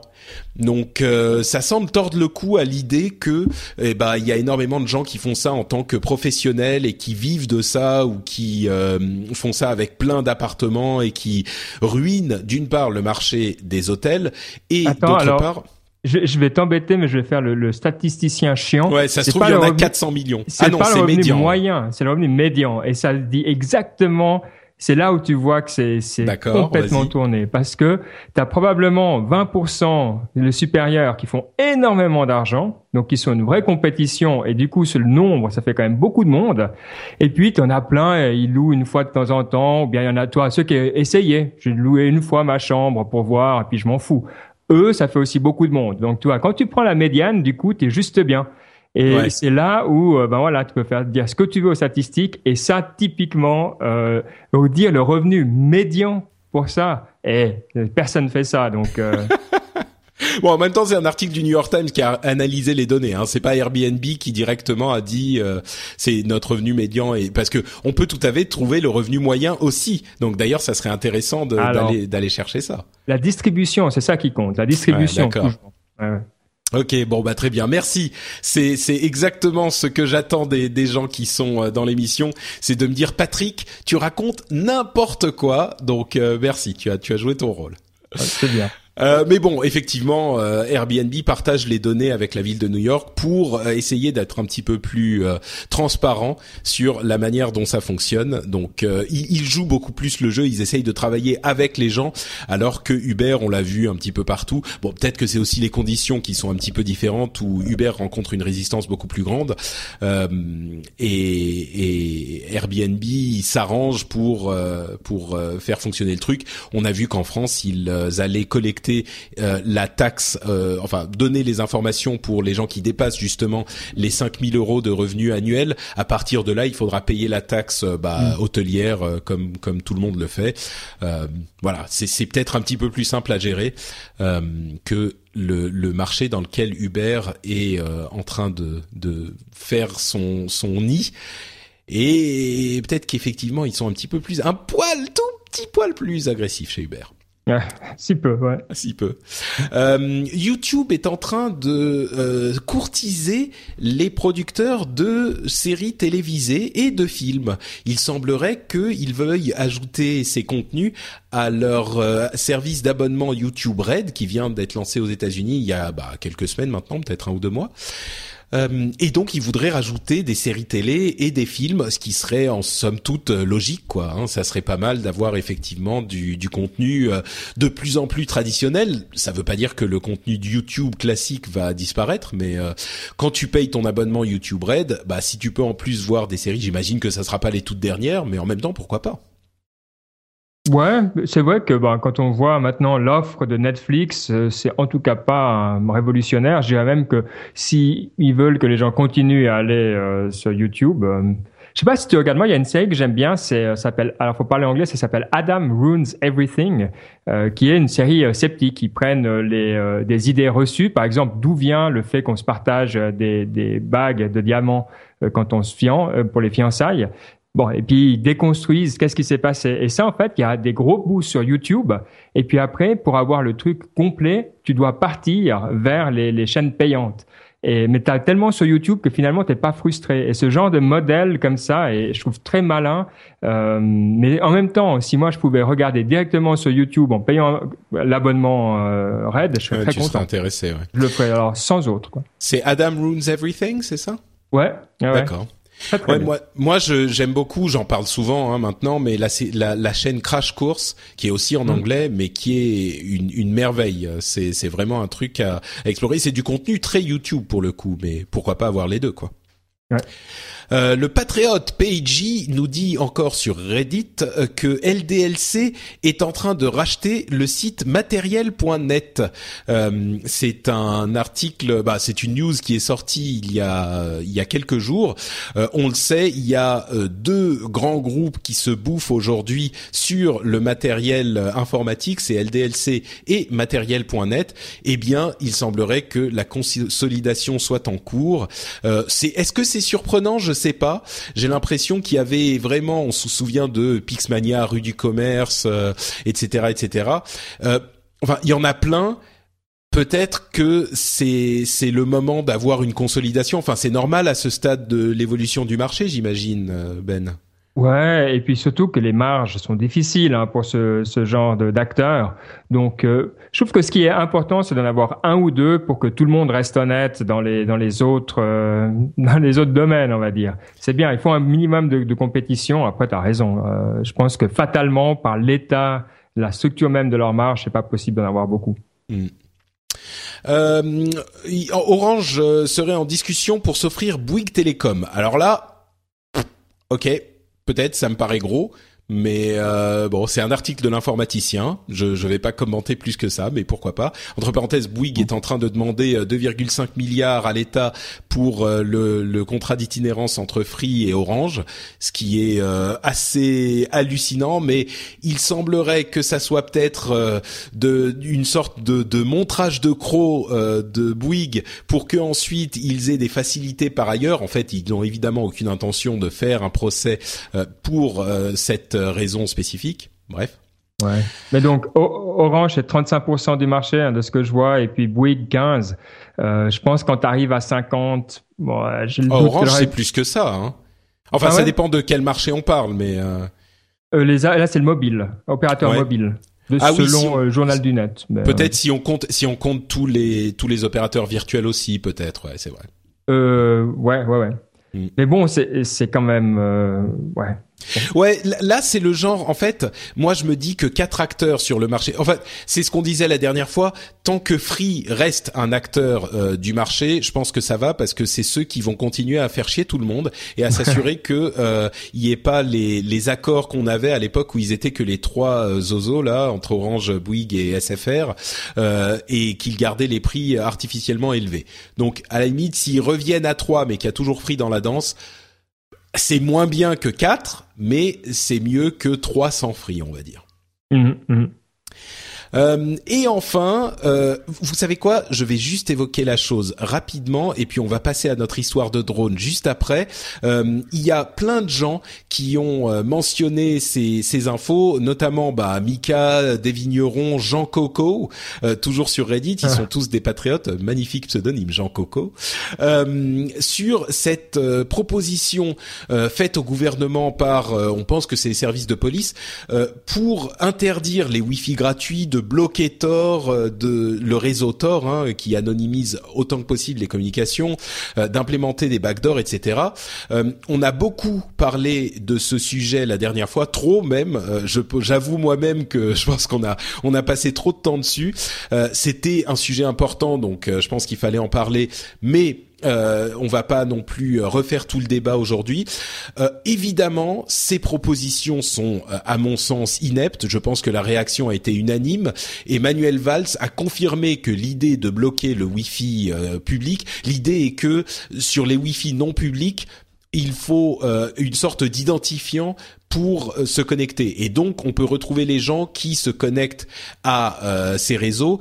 Et du coup, s'il y a des gens qui vont explorer des sites euh, dangereux, on pourrait ensuite les retrouver, etc. Bon, c'est complètement tiré par les cheveux. évidemment, les Wi-Fi publics vont rester. les Tor, pareil, Manuel Valls a dit qu'il ne considérait pas l'idée de bloquer l'usage de Tor, qui est utilisé pour plein de choses positives, en plus de, bah, c'est un outil, hein, voilà on peut en faire du bien ou du mal. Euh, alors, si on veut être gentil, on se dit ils proposent toutes les idées possibles et ensuite ils évaluent lesquelles sont bonnes, lesquelles sont mauvaises. Si on veut être méchant, on se dit euh, ils ont euh, liqué quelques idées un petit peu outrancières pour voir jusqu'où ils pouvaient aller sans provoquer l'ire du public. Je ne sais pas où est la vérité là-dedans. ce qui est clair, c'est que ces idées ne sont ni à appliquer ni applicable. Donc euh, voilà, je voulais les mentionner parce que beaucoup de gens en ont, en ont parlé euh, également. Mais il faut rester vigilant, je crois. Ouais, pardon? Non, non, tu as tout à fait raison. Et là, il faut autant il y a des, tu sais, il y a des choses dont tu peux discuter, affiner, être plus ou moins d'accord. Autant là, euh, je crois qu'il n'y a même pas de débat. Euh, il faut mm. pas être ridicule non plus et puis aller dans les extrêmes irréfléchis. D'ailleurs, je voudrais, je voudrais parler très rapidement de ce sujet parce qu'il y a des gens qui l'ont qui l'ont mentionné, euh, qui disent que sur la question des backdoors et de de, de ces sujets, euh, on manquait de d'un avis euh, adverse sur le sujet. Et vous savez à quel point je suis euh, défenseur de l'idée du, du, du de l'avocat du diable. J'essaye toujours de voir les deux côtés d'un débat, les deux côtés d'un sujet. Enfin, vous avez l'expérience de la manière dont je traite les sujets euh, tech ou autres. Donc j'espère que vous me faites confiance euh, à, ce niveau-là. Mais sur ces questions-là, il y a aussi sans parler spécifiquement des backdoors, mais il y a aussi des sujets sur lesquels, euh, enfin, il n'y a pas de dogme où il faut se dire il faut toujours avoir un, un, avis contraire quand on débat de quelque chose. Il y a des sujets sur lesquels, quand tous les experts nous disent quelque chose, bah à un moment il faut se dire oui, on peut poser la question pour le principe, mais à un moment il faut aussi se rendre à l'évidence et accepter une une sorte de réalité, euh, même si son opposé est séduisant. J'ai fait le parallèle avec euh, la question du réchauffement climatique. Il y a des gens qui disent ah ben oui, il y a des experts qui disent ceci, des experts qui disent cela. Non, à un moment, si on écoute les scientifiques sérieux, on comprend que euh, le réchauffement climatique est une réalité et qu'il faut faire quelque chose pour le combattre. C'est l'état de la science aujourd'hui. Après, on peut faire de la science-fiction, mais l'état de la science nous dit ça. Et peut-être qu'on se trompe, mais notre meilleure euh, estimation aujourd'hui est celle-là. Vraiment, ce que j'essayais de faire passer, je me suis peut-être perdu dans des atermoiements qui n'étaient pas nécessaires, mais l'idée que j'essayais de faire passer sur la question des backdoors la dernière fois, c'est que c'est un petit peu la même, c'est que les experts, les gens qui savent de quoi ils parlent, nous disent tous la même chose et nous disent que c'est pas, pas possible à implémenter et que c'est inefficace. Donc et qu'il y a d'autres moyens beaucoup plus efficaces de euh, trouver les personnes qu'on cherche avec ce sujet. Il y a quelqu'un qui mettait une citation que j'ai beaucoup aimée sur Twitter euh, qui disait quand on cherche une aiguille dans une botte de foin, euh, c'est pas la peine de rajouter du foin.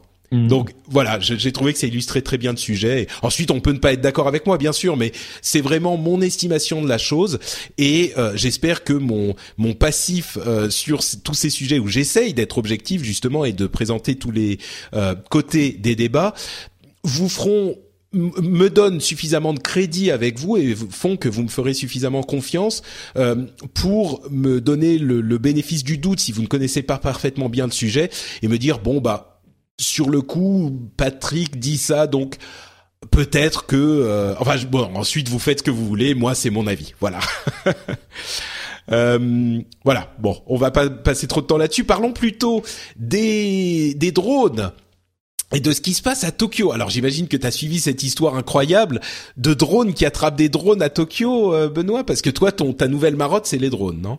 Oui, oui, oui, oui. Alors, euh, bah, d'ailleurs, j'en dirai seulement euh, plus bientôt parce que je suis euh, dans un projet de drone très, très intéressant. Mais du coup, je suis ça d'un œil. alors là, vraiment plus que intéressé. ce qui a d'intérêt, bon, le, côté à voir, c'est que l'interception de drones est de toute manière quelque chose qu'on va devoir faire, hein, parce que de, en règle générale, il y a quand même beaucoup de règles autour de l'usage de l'espace aérien. Donc, il va falloir bah, que les forces de l'ordre aient les moyens de les faire respecter. Le truc, quand on est policier, c'est qu'on ne peut pas détruire euh, les preuves autant que possible. Parce que plus on a de choses intactes, mieux on est capable de, de mener une enquête. Donc ceux qui disent il suffit de tirer sur les drones, euh, bon déjà euh, tirer sur un truc qui a une batterie c'est pas une bonne idée, mais au demeurant ça détruit, même si tout se passe bien, ça détruit les preuves. Donc ça, avoir un drone qui a un filet, euh, mais attends, excuse-moi, il faut quand même euh, prendre un instant pour expliquer parce que en fait, ce qui s'est passé, c'est qu'il y a un drone qui s'est euh, posé sur, c'était la résidence ou le, le, bureau du premier ministre japonais, je crois, il y a quelque temps, c'est ça, euh, et qui avait visiblement du sable radioactif ou un truc comme ça. Enfin, je sais plus exactement de quoi il s'agissait, mais du coup, il y a eu une sorte de panique anti-drone. Enfin, panique, non. Ils ont pris des mesures pour s'assurer que il n'y ait pas plus de problèmes que ça avec les drones et c'est vrai qu'on n'en parle pas. C'est peut-être, c'est un peu comme les blockchains euh, dans l'émission, on n'en parle pas assez des drones euh, parce que c'est en train. Enfin, si on l'évoque quand même quand c'est quand ça c'est cohérent avec l'émission, mais c'est vraiment en train de prendre le monde by storm, quoi. C'est en train de devenir hyper important. Et les drones euh, sont en train d'être utilisés pour énormément de choses. Et du coup, ça pose les problèmes de sécurité que tu évoquais. La FAA aux États-Unis. Euh, qui est l'organisme qui s'occupe de surveiller l'espace aérien, est en train d'implémenter des règles avec des, licences pour certains drones qui font plus d'une certaine taille euh, pour s'assurer que les gens savent euh, ce qu'il faut faire et ce qu'il ne faut pas faire avec ces appareils, comme par exemple le fait de pas les faire voler à côté d'un aéroport. Ça peut être con, mais si t'as pas vu la liste des 10 trucs à pas faire, peut-être qu'il y en a un que tu vas rater. Euh, et là, donc, la police de Tokyo a développé un drone, et c'est là que ça devient marrant parce que c'est au Japon les drones qui attrapent des drones avec une sorte de grand filet qui pend en dessous du, de ce grand drone qui peut du coup aller attraper le drone qui est dans une zone où il devrait pas être et ensuite aller se poser avec son drone dans les filets. Mais du coup, enfin, quand on pense au Japon, l'un des trucs qui nous vient à l'esprit, c'est les combats de robots ou les robots géants, ce genre de trucs. Et là, mais c'est exactement ça, quoi. Bon, le drone, il y en a un qui le contrôle derrière, mais quand même, c'est marrant, quoi. Oui, oui, oui, c'est, euh, mais c'est tout à fait ça. Ça doit être en plus très divertissant. Euh, non, mais il y a tous les avantages. Il tombe pas sur la tête de quelqu'un. Euh, c'est joli à voir. c'est en plus il y a sûrement une question de capacité de pilotage. Donc il y aura sûrement des héros de, toi. Ouais, c'est ça. Ouais. J'aime, j'aime beaucoup. L'escouade des pilotes de drones de l'armée japonaise. Exact, je vois déjà quoi. Ouais ouais. Là on parle des petits drones avec euh, des des quadricoptères, hein. pas forcément des drones euh, qui font des raids euh, dans les dans les pays du Moyen-Orient. Ah oui, c'est là avec un filet, c'est un peu plus un peu plus chaud. C'est hein, compliqué, ouais. Mais du coup, qu'est-ce que c'est Enfin, pourquoi est-ce que les drones ont Est-ce que les drones ont Pour moi qui suis un, je vais réussir à faire une phrase et à la terminer. 3, 2, 1 pour moi qui ne suis pas l'actualité des drones aussi assidûment, est-ce que tu pourrais me dire quelle est l'ampleur des drones et pourquoi est-ce qu'ils sont aussi importants en fait? Ouais. Bon alors il y a deux catégories. Hein. Euh, j'exclus les militaires parce que ça ne m'intéresse pas ici. Donc il y a le commercial et le consumer.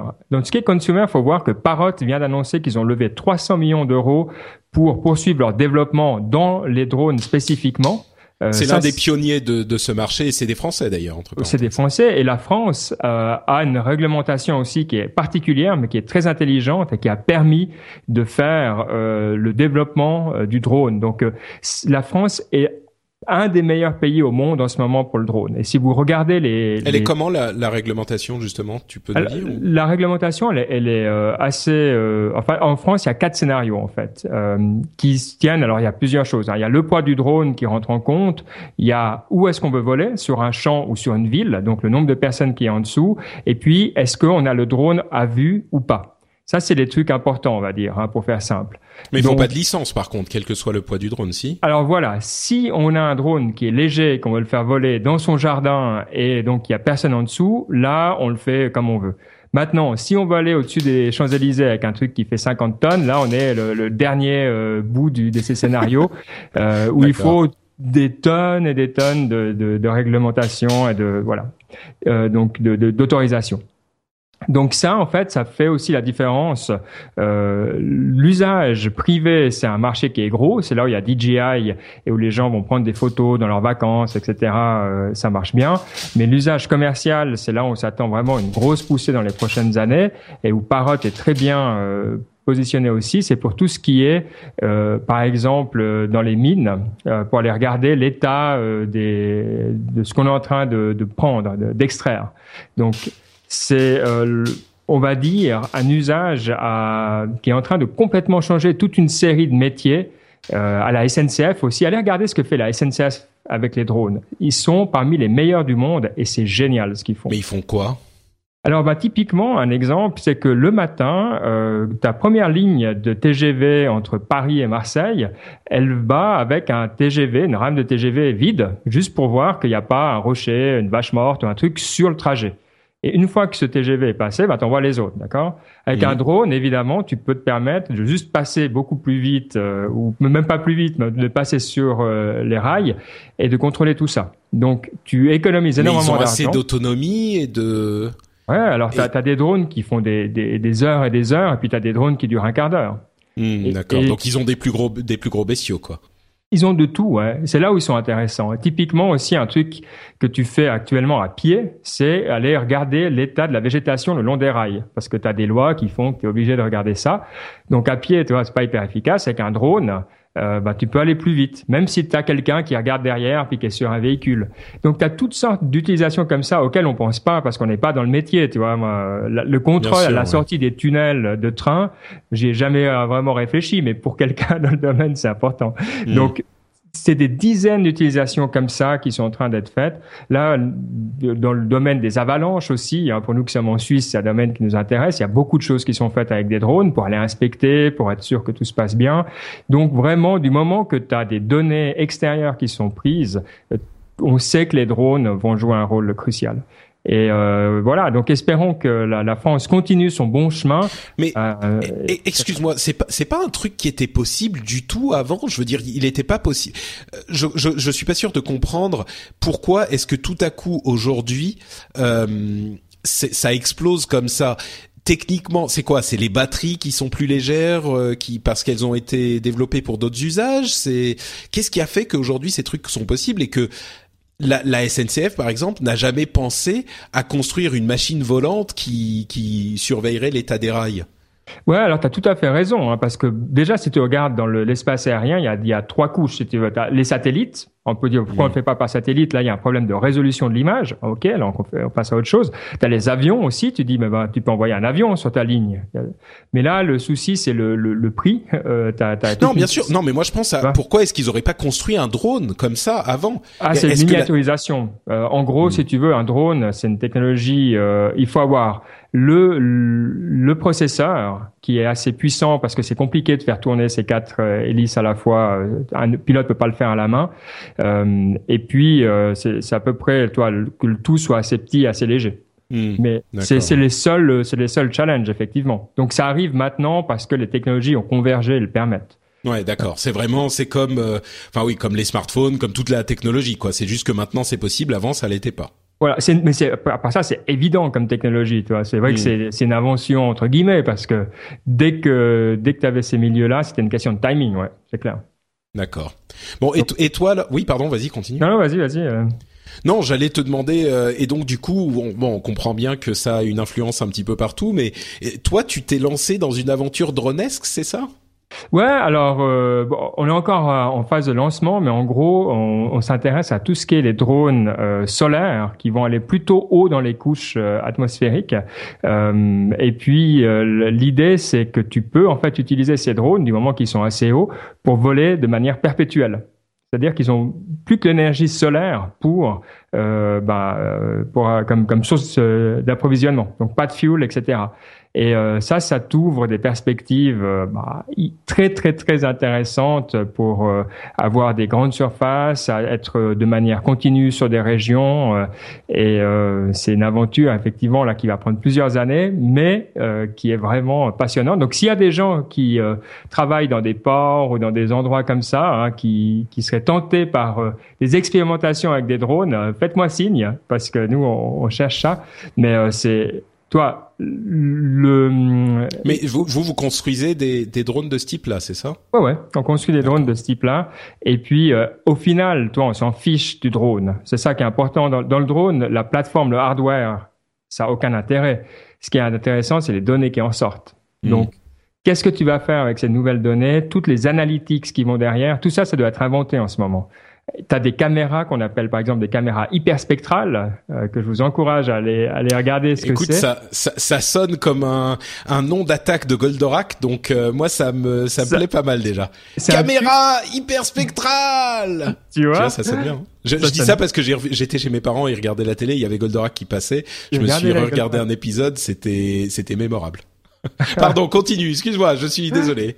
Donc tu mets ton masque de Goldorak, tu mets ta caméra hyperspectrale. Ok, je te suis, très et bien. Puis, euh, typiquement, tu vas pouvoir euh, faire ce qu'ils appellent de l'agriculture de précision, c'est-à-dire que tu vas pouvoir voir où est-ce que tes euh, raisins, par exemple, sont prêts à être récoltés et où est-ce que tu dois encore les laisser un peu. Et donc, dans un même vignoble, tu vas pouvoir dire, ben, je vais faire ces X mètres carrés là, et donc optimiser ta récolte. Alors, comment on voit pourquoi ça s'appelle hyperspectral? C'est que simplement, ça dépasse la, vision humaine, et puis tu vas pouvoir voir soit l'azote, soit la teneur en eau, etc., qu'il y a dans, des, dans ton sol. Donc tout ce qui est le domaine de l'agriculture de précision, c'est aussi un énormissime domaine où on s'attend à ce que la robotique aura un impact fondamental. Tu auras les drones qui seront là en train de, de dire à des robots qui seront au sol, euh, va là, récolte là, euh, enlève une mauvaise herbe là, etc. Ah, Donc euh, c'est un domaine qui va être complètement révolutionné encore dans les prochaines années. Euh, et puis on est en train, à peine en train de gratter le début de, de tout ce potentiel. D'accord. Et oui, donc là, on est très très loin du, du type qui s'amuse avec son drone dans son dans son enfin dans son jardin ou euh, sur les dans le parc euh, dans la ville quoi. Là ah, c'est vraiment Des, des applications qui ont des conséquences importantes sur euh, bah, l'économie, l'industrie, etc.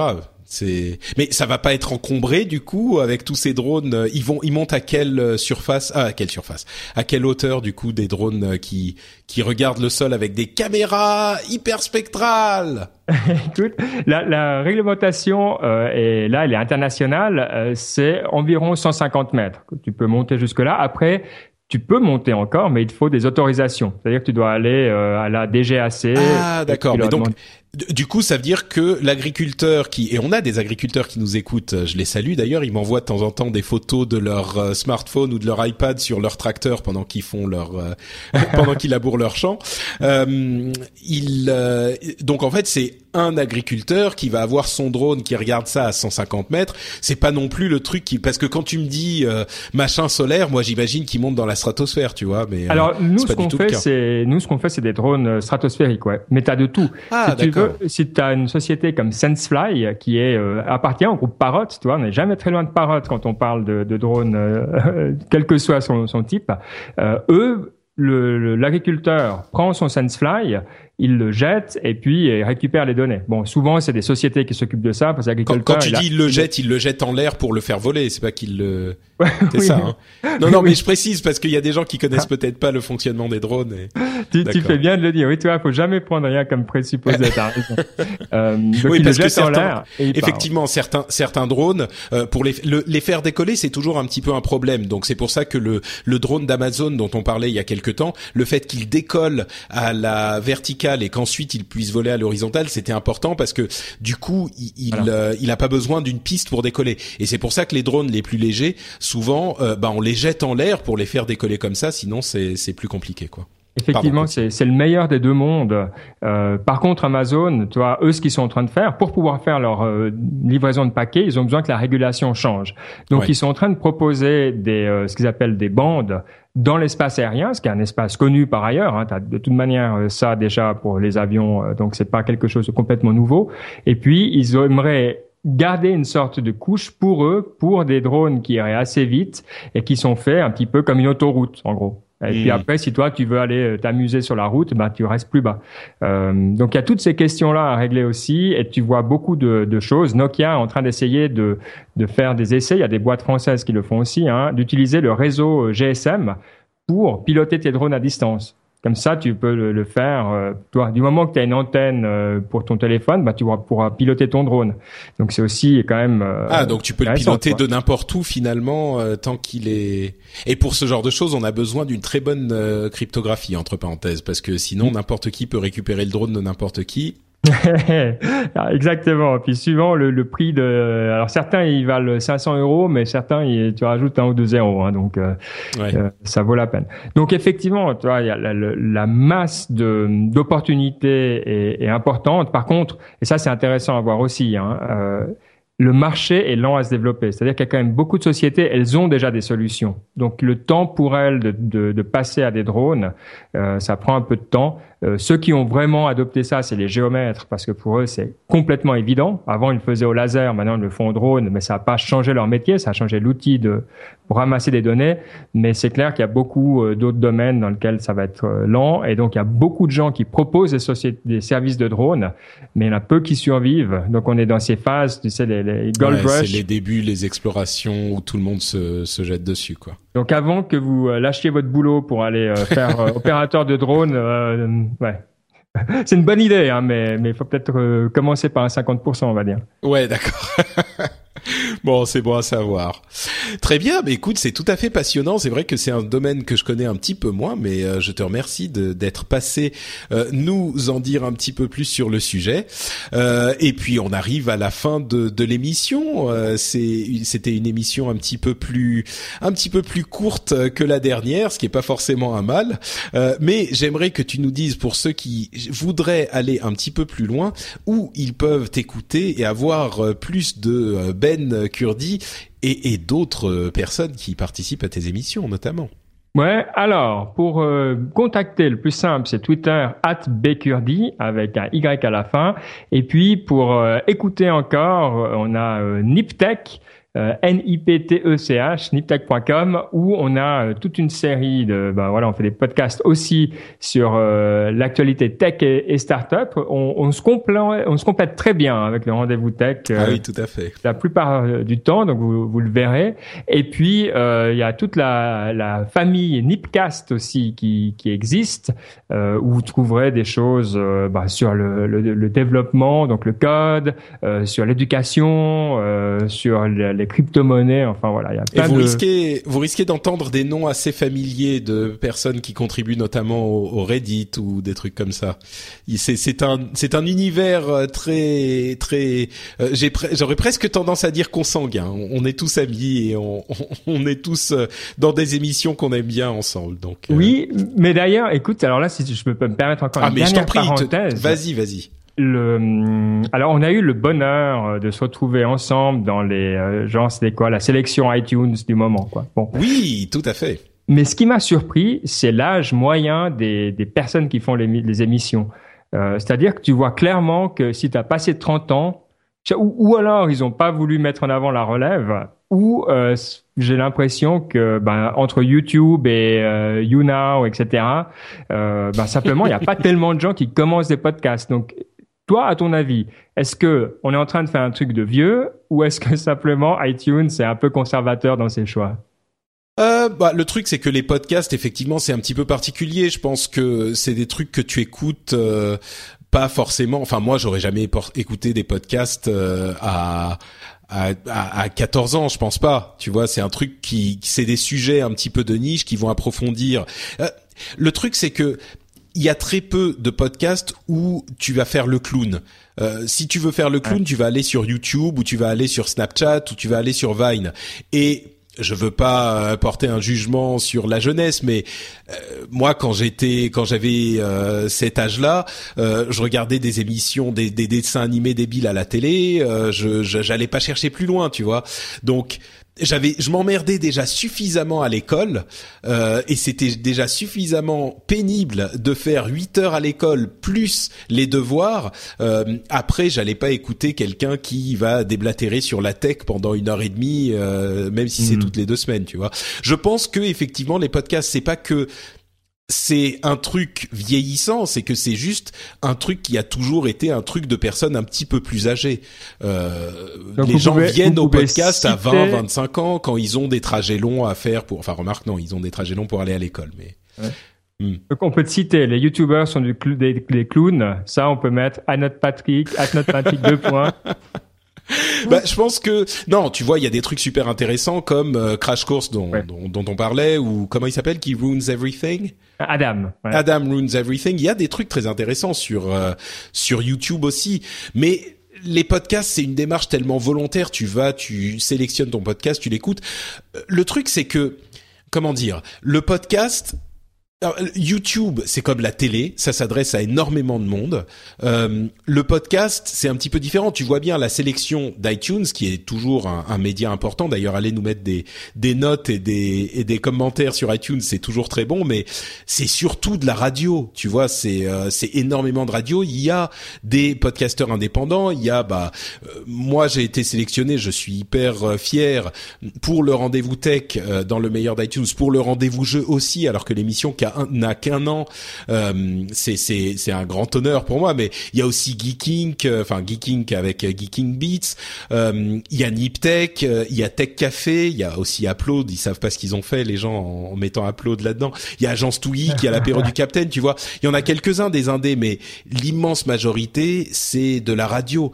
Euh, donc c'est un média qui est encore un petit peu particulier. Il y a, je, je trouve que ça manque de de d'indé, c'est certain, mais c'est aussi dû au business model. Tu vois, quand tu fais de la pub, quand tu fais de la vidéo sur YouTube, euh, bah au bout d'un moment, tu sais comment tu vas gagner de l'argent. En podcast, mmh. nous, on est depuis, ça fait pas longtemps, ça fait un an euh, qu'on est en train d'inventer euh, un moyen de faire de l'argent avec des émissions un petit peu plus sérieuses qui sont pas justement TF1 qui va aller ratisser le public aussi large que possible.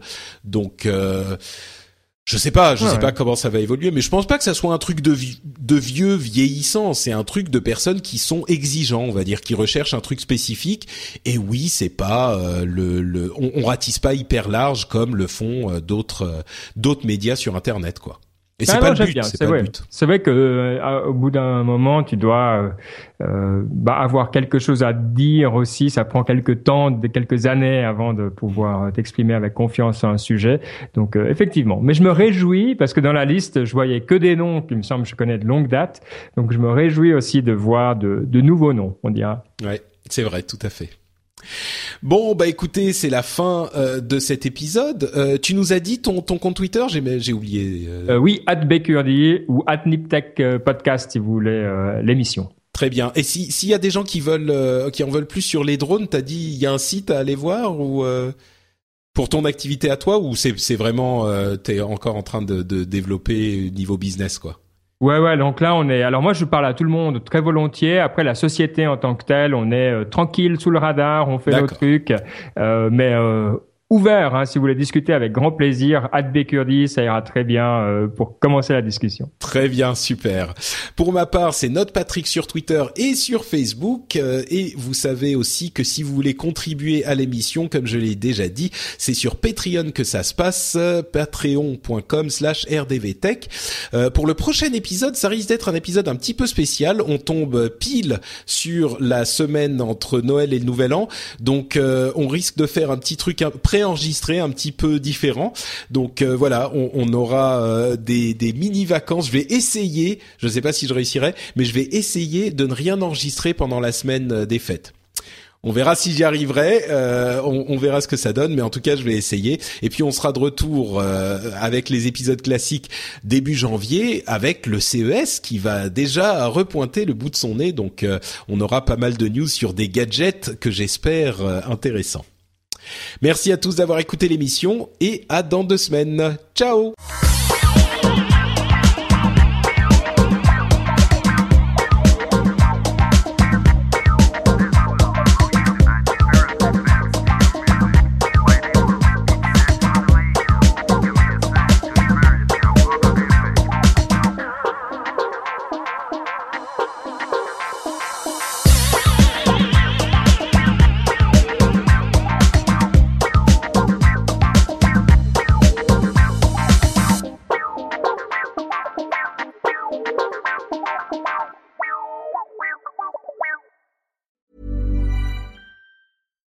we're on a budget, we still deserve nice things. Quince is a place to scoop up stunning high-end goods for 50 to 80% less than similar brands. They have buttery soft cashmere sweaters starting at $50, luxurious Italian leather bags, and so much more. Plus, Quince only works with factories that use safe, ethical, and responsible manufacturing. Get the high-end goods you'll love without the high price tag with Quince. Go to quince.com slash style for free shipping and 365-day returns.